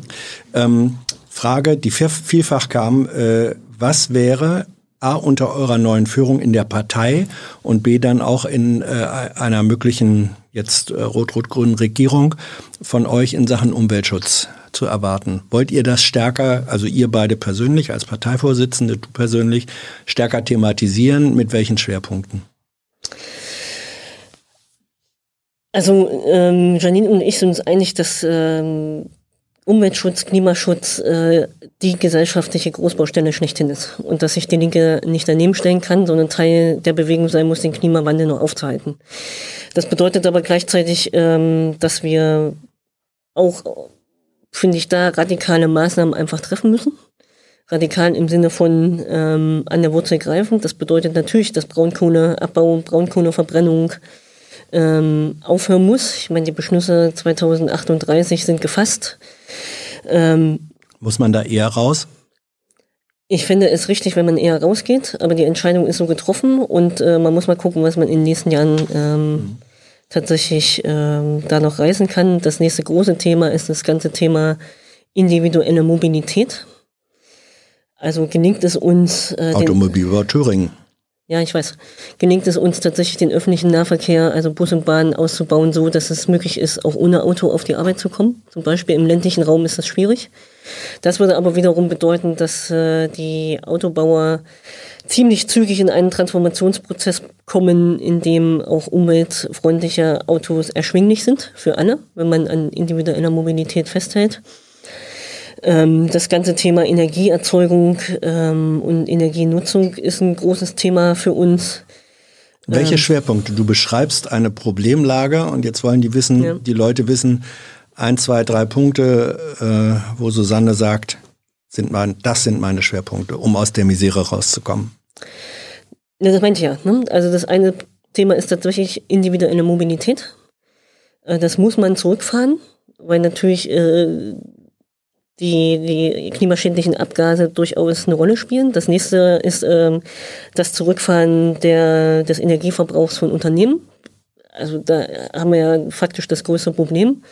Und wenn es äh, ein dritter konkreter Punkt sein soll, ist es natürlich ähm, das Zurückfahren von äh, Kurzstreckenflügen, die nicht notwendig sind. Ich habe noch zwei Fragen. Ähm, die eine ist, wurde mehrfach gestellt äh, im Chat, Thüringen schiebt auch ab. Was sagst du dazu? Dass wir alle äh, immer wieder gekämpft haben, dass es keine Abstimmung gibt. Äh, man muss dazu wissen, ähm, dass es bundesgesetzliche Regelung ist, die die Landkreise umsetzen. Das Land Thüringen kann äh, so gut wie nichts gegen Abschiebung tun. Deswegen haben wir Verordnungen äh, erlassen, wonach ähm, Menschen nicht aus dem Kindergarten, aus dem Schlaf, was weiß ich nicht, ähm, in die Abschiebung gehen können. Auch das wurde ignoriert. Wir haben mit körperlichem eigenen Einsatz ähm, als Genossin in Thüringen Abschiebungen verhindert. Äh, wir nehmen selbst mit dem Flüchtlingspatenprojekt äh, Syrien holen wir Familien von Geflüchteten nach Thüringen. Ähm, also wir versuchen alles zu tun, um auch Geflüchtete bei uns zu halten, ihre Familien zu holen, äh, Abschiebung zu verhindern. Aber der eigentliche Hebel ist da die Bundespolitik. Die letzte Frage kam auch aus dem Chat. Stell dir vor, du bist Bundeskanzlerin. Was würdest du, welche zwei, nein, drei Punkte würdest du als erste am wichtigsten umsetzen wollen?